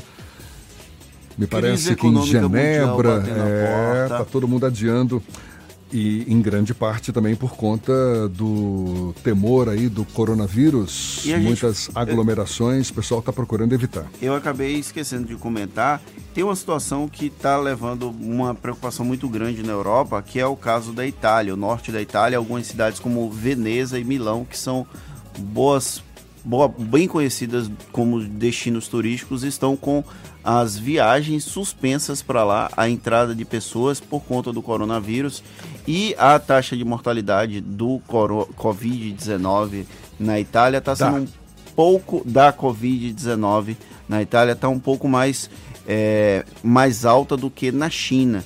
E aí as autoridades começam a se questionar se realmente a China divulgou todas as informações disponíveis do, coro- do novo coronavírus. E isso aumentou o alerta em toda a Europa. Ontem, a- as matérias que eu assisti, que eu tive acesso, mostravam que há uma preocupação muito grande. Os jogos de futebol, por exemplo, só estão sendo permitidos os jogos profissionais e sem torcida, sem aglomeração de pessoas. Então há uma preocupação mundial com relação ao coronavírus, ao novo coronavírus. Aqui no Brasil, felizmente, as autoridades sanitárias têm lidado bem com o problema. Ah, tanto o Ministério da Saúde quanto as secretarias de saúde dos estados e dos municípios, por enquanto, têm conseguido controlar as informações, têm conseguido divulgar as informações de maneira transparente. Nós precisamos dar os parabéns né, ao Ministério da Saúde e às secretarias de saúde por estarem conduzindo de uma forma bem cautelosa o processo de expansão do COVID, da Covid-19 aqui no país, mas mantendo o alerta, já que na Europa a situação está extremamente delicada, aqui no Brasil nós também precisamos manter esse alerta. E todo mundo batendo na tecla de que não há necessidade de pânico. Sim. Não há necessidade de pânico. E muito, todos também chamando atenção para a importância da higienização, de você lavar as mãos de forma é, é, eficiente, não é? Mais de uma vez por dia. Pessoal ensinando agora a, a- a espirrar, a tossir, né? Todo mundo tem o hábito de colocar a mão na boca, evitar principalmente se você tem de fato esses sintomas, não é? Você vai estar ajudando as pessoas ao seu redor, evitar de colocar a, a palma da mão eh, na boca e sim a parte de dentro do, do, do, do cotovelo, né? Aqui, usando o antebraço. Claro, manter com distância. eh, Um metro de pessoas com sintomas. E não, e não correr também atrás de máscaras. Máscaras só são indicadas para quem está com sintomas de gripe ou coisa do gênero. Ou seja, não há necessidade de corrida às- aos locais aí que vendem eh, máscara, assim como o álcool gel. O álcool gel rolou um papo no, no início de que estaria faltando no mercado. É possível até que, que falte mesmo em algumas, alguns estabelecimentos. E o álcool gel é um grande aliado também nesse, nesse contexto todo, porque ele pelo menos deixa inativo o vírus, seja da gripe, seja o desse novo coronavírus. Agora, 8h40 na Tarde FM. Você está ouvindo Isso é Bahia. Com o Evolution Honda, você tem sempre um Honda novo na garagem. É só escolher entre as opções de entrada e prazo disponíveis. No final do plano, você pode ter a recompra do veículo pela concessionária. Aí é só quitar a última parcela e utilizar o saldo como parte do pagamento de um Honda Zero. Consulte condições em bancohonda.com.br barra Evolution Honda ou vá a uma concessionária Honda. Evolution Honda, o jeito de financiar evoluiu. No trânsito, dê sentido à vida. Vem aí mais uma edição do Festival Viver Bem Salvador Shopping. Um evento cheio de atrações para toda a família. Shows, estações gourmet com chefes renomados, cervejas artesanais, atrações infantis e muito mais. Sábado tem shows de Tico e Daniel Vieira. E no domingo, o grupo do Ré Milá para animar a criançada. E ainda Filhos de Jorge Negra Cor. Chama os amigos e vem pro Festival Viver Bem. Dias 14 e 15 de março. Mais informações no site. Salvador, diferente para você. Team Live Ultra Fibra traz ultra velocidade para você acelerar seus estudos. Você contrata 150 mega e navega com 300 mega de velocidade. E o melhor, tudo isso por apenas 120 reais por mês por 12 meses no débito automático. Assine agora e tenha 30 dias de curso de inglês online Hyper English. Mas aproveite que é por tempo limitado. Ligue 0800 880 4141 ou acesse teamlive.team.com.br. Team Live Ultra Fibra, a ultra banda larga fixa da TIM para sua casa. Mala, óculos, protetor solar. Pera lá. Antes de pensar na lista de férias, eu vou levar o meu carro na Baviera. Revisão de férias Baviera, 10% de desconto. Verificação de 30 itens mais ducha grátis. E ainda, alinhamento e balanceamento a partir de R$ 59,90. É só R$ 59,90. Agende já e aproveite. Baviera, Avenida ACM, Iguatemi, 3340-3015. No trânsito dê sentido à vida. Consulte condições. Voltamos a apresentar Isso é Bahia. Um papo claro e objetivo sobre os acontecimentos mais importantes do dia. Agora 8h42 e a gente vai para a redação do Portal à Tarde. Thaís Seixas tem notícias pra gente. Bom dia mais uma vez, Thaís. Oi, Jefferson e Fernando, bom dia. Bom dia a você que acompanha o Isso é Bahia em todo o estado. Está descartada a ocorrência de coronavírus nos dois filhos da segunda mulher infectada em Feira de Santana. De acordo com o comitê que acompanha as ações de controle no município, os exames dos dois filhos deram negativo, assim como os resultados de uma cunhada dela, o marido e o filho desse casal, com quem ela teve contato antes de entrar em isolamento domiciliar. A mulher contraiu coronavírus em contato com a patroa, infectada durante uma viagem recente à Itália e que foi o primeiro caso na Bahia. Neste caso, também não houve transmissão dela para as filhas nem para um parente próximo. E começa hoje e segue até o dia 28 de março a Feira de Profissões do SENAC, que será realizada em oito cidades baianas, reunindo oficinas, palestras, workshops e consultorias gratuitas nos segmentos de gastronomia, beleza, tecnologia da informação, moda, saúde, comunicação, comércio, gestão e educação à distância. A programação começa em Salvador e ainda vai passar por Alagoinhas, Camaçari, Feira de Santana, Lauro de Freitas, Porto Seguro, Santo Antônio de Jesus e Vitória da Conquista. As inscrições são gratuitas e devem ser feitas pelo site do SENAC. Essas e outras notícias você confere aqui no portal atarde, atarde.com.br. Volto com você, Jefferson. Obrigado, Thaís. Ah, o Ministério Público da, da Bahia lançou um site de um programa de localização e identificação de pessoas desaparecidas. No portal eletrônico do programa, o cidadão pode fazer o cadastro dos desaparecimentos que vão ficar registrados em um banco de dados nacional. O site também vai auxiliar na busca de familiares de pessoas localizadas em situação indicativa de desaparecimento, como, por exemplo, pacientes em hospitais, pessoas em sofrimento mental e idosos residentes em instituições de longa permanência, também em unidades de acolhimento e sistema prisional. Muito legal essa iniciativa porque a gente não tem ideia às vezes, mas é enorme a quantidade de pessoas que desaparecem e que familiares, obviamente, sofrem com essa situação sem ter a menor ideia de onde possa ter o paradeiro dessas pessoas.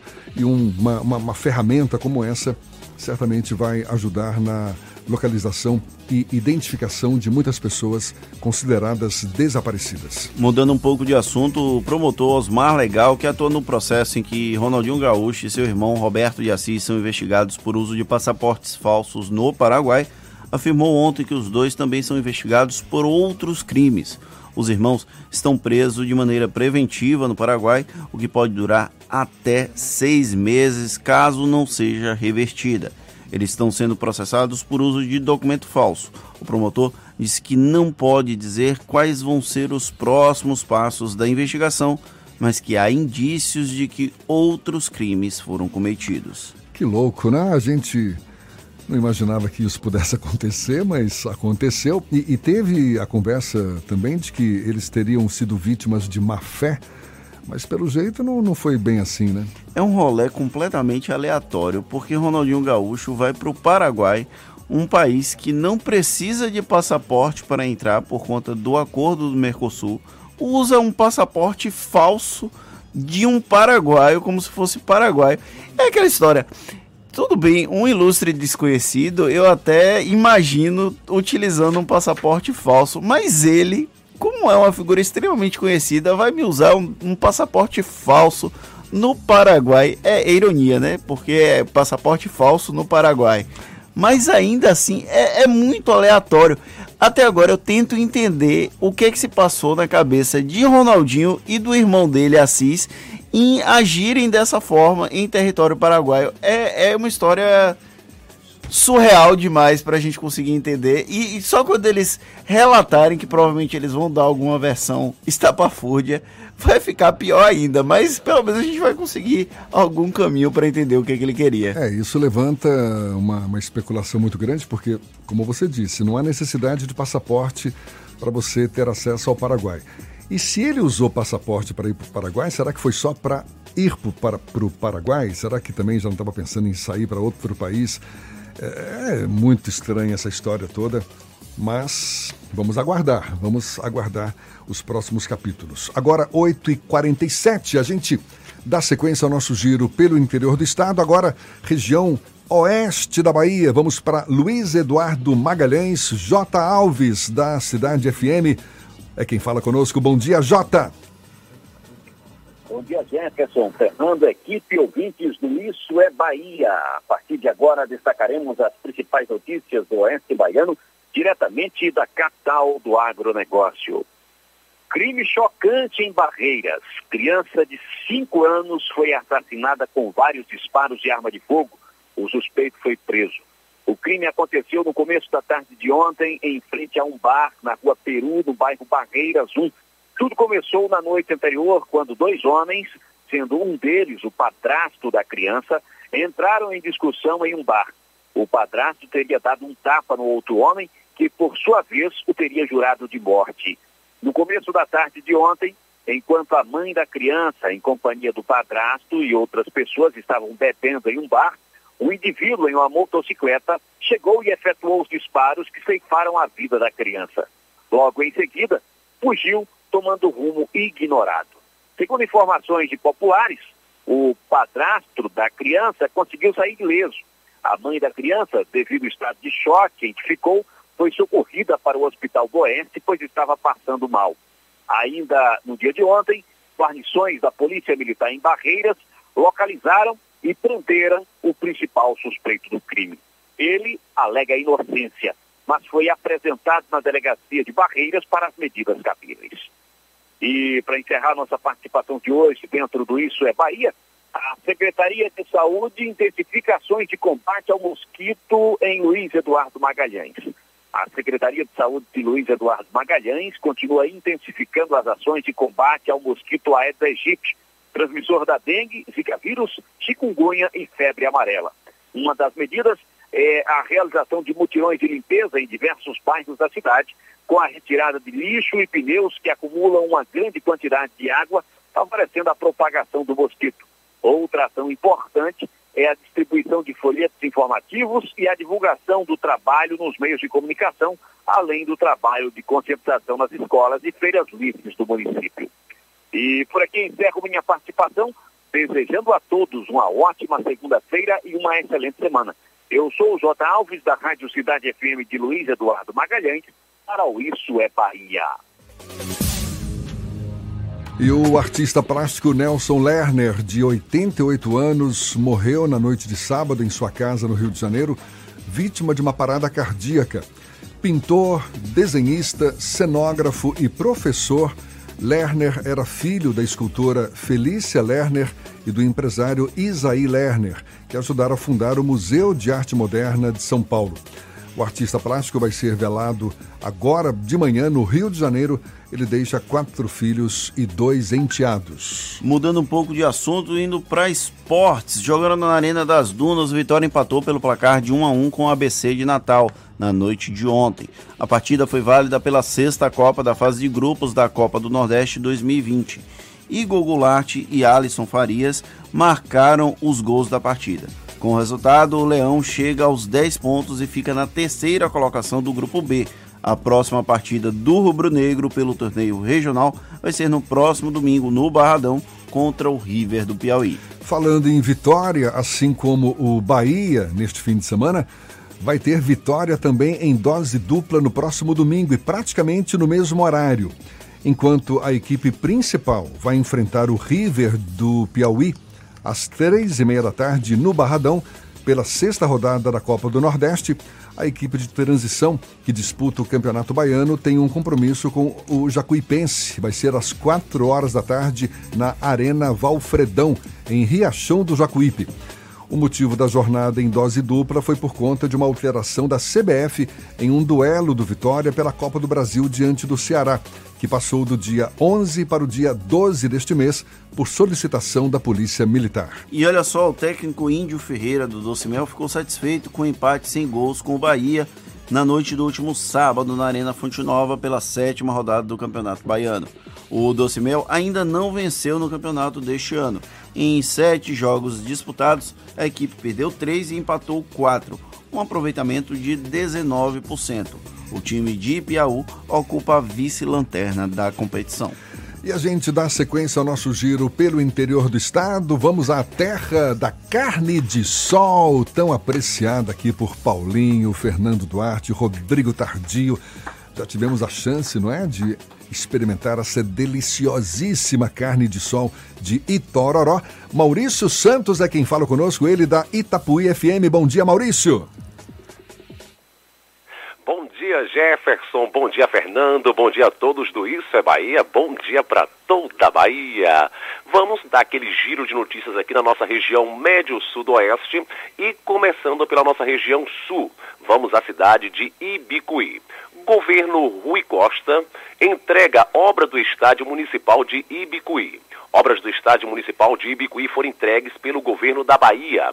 Após passar por uma reforma, o estádio Carlos Roberto Rodrigues, do município de Ibicuí, abriu seus portões neste último sábado, com partidas mirins a partir das quatro da tarde e a partir das sete da noite aconteceu o principal jogo da noite, com a participação de atletas veteranos, lendas do Flamengo, versus amigos de Ibicuí, inaugurando a iluminação elétrica até então inexistente no equipamento, o que inviabilizava a realização de partidas e outras atividades noturnas. Agora saindo da nossa região sul e indo para a região sudoeste, vamos à cidade de Itapetinga, onde também o governo Rui Costa entrega escrituras a 62 famílias da Urbis e das casas populares foram entregues na noite da última sexta-feira as escrituras aos moradores da Urbis e das casas populares na cidade de Itapetinga, aqui no sudoeste da Bahia. A Urbis é um bairro antigo do início dos anos 80, porém até então os seus respectivos moradores não tinham as escrituras de suas residências. A cerimônia de entrega aconteceu no Colégio Polivalente e contou com a participação do Dr. Emerson Leal, presidente da Urbis. E para fazer a entrega das escrituras, contou também com a presença do deputado estadual e líder do governo, Rosenberg Pinto, do ex-prefeito José Carlos Moura, da, do vice-ex-prefeito Alessio Chaves e da presidente do PT local, Cibele Neri. A pedido do deputado estadual e líder do governo, Rosenberg Pinto, a próxima cidade a ser contemplada é, com as escrituras de suas casas vai ser aqui a nossa cidade de Itororó, no bairro Urbis. Até então, né, não tem, e aí os moradores da Urbis poderá ter aí as suas escrituras é, em mãos. Esse foi um pedido feito aí pelo deputado estadual e líder do governo, Rosenberg Pinto. Jefferson Fernando, eu sou Maurício Santos, falando aqui da Rádio Itapuí FM de Itororó, capital da carne de sol, onde você encontra a carne de sol mais gostosa da Bahia. Agora é com vocês, bom dia! Acabou, Fernando! Chegamos ao fim de mais um Isso é Bahia. Muito obrigado pela companhia de todos vocês. Nós, nós voltamos amanhã às 7 da manhã para Salvador e em torno e a partir das 8 para todo o estado. Muito obrigado por tê-los conosco nessas últimas duas ou uma hora. Um grande abraço e até amanhã. Que coisa boa, segunda-feira, muito chão pela frente, aproveite bem o dia. Muito obrigado pela companhia, pela confiança, pela parceria. Amanhã tem mais. Tchau, tchau, tchau, tchau, tchau, tchau.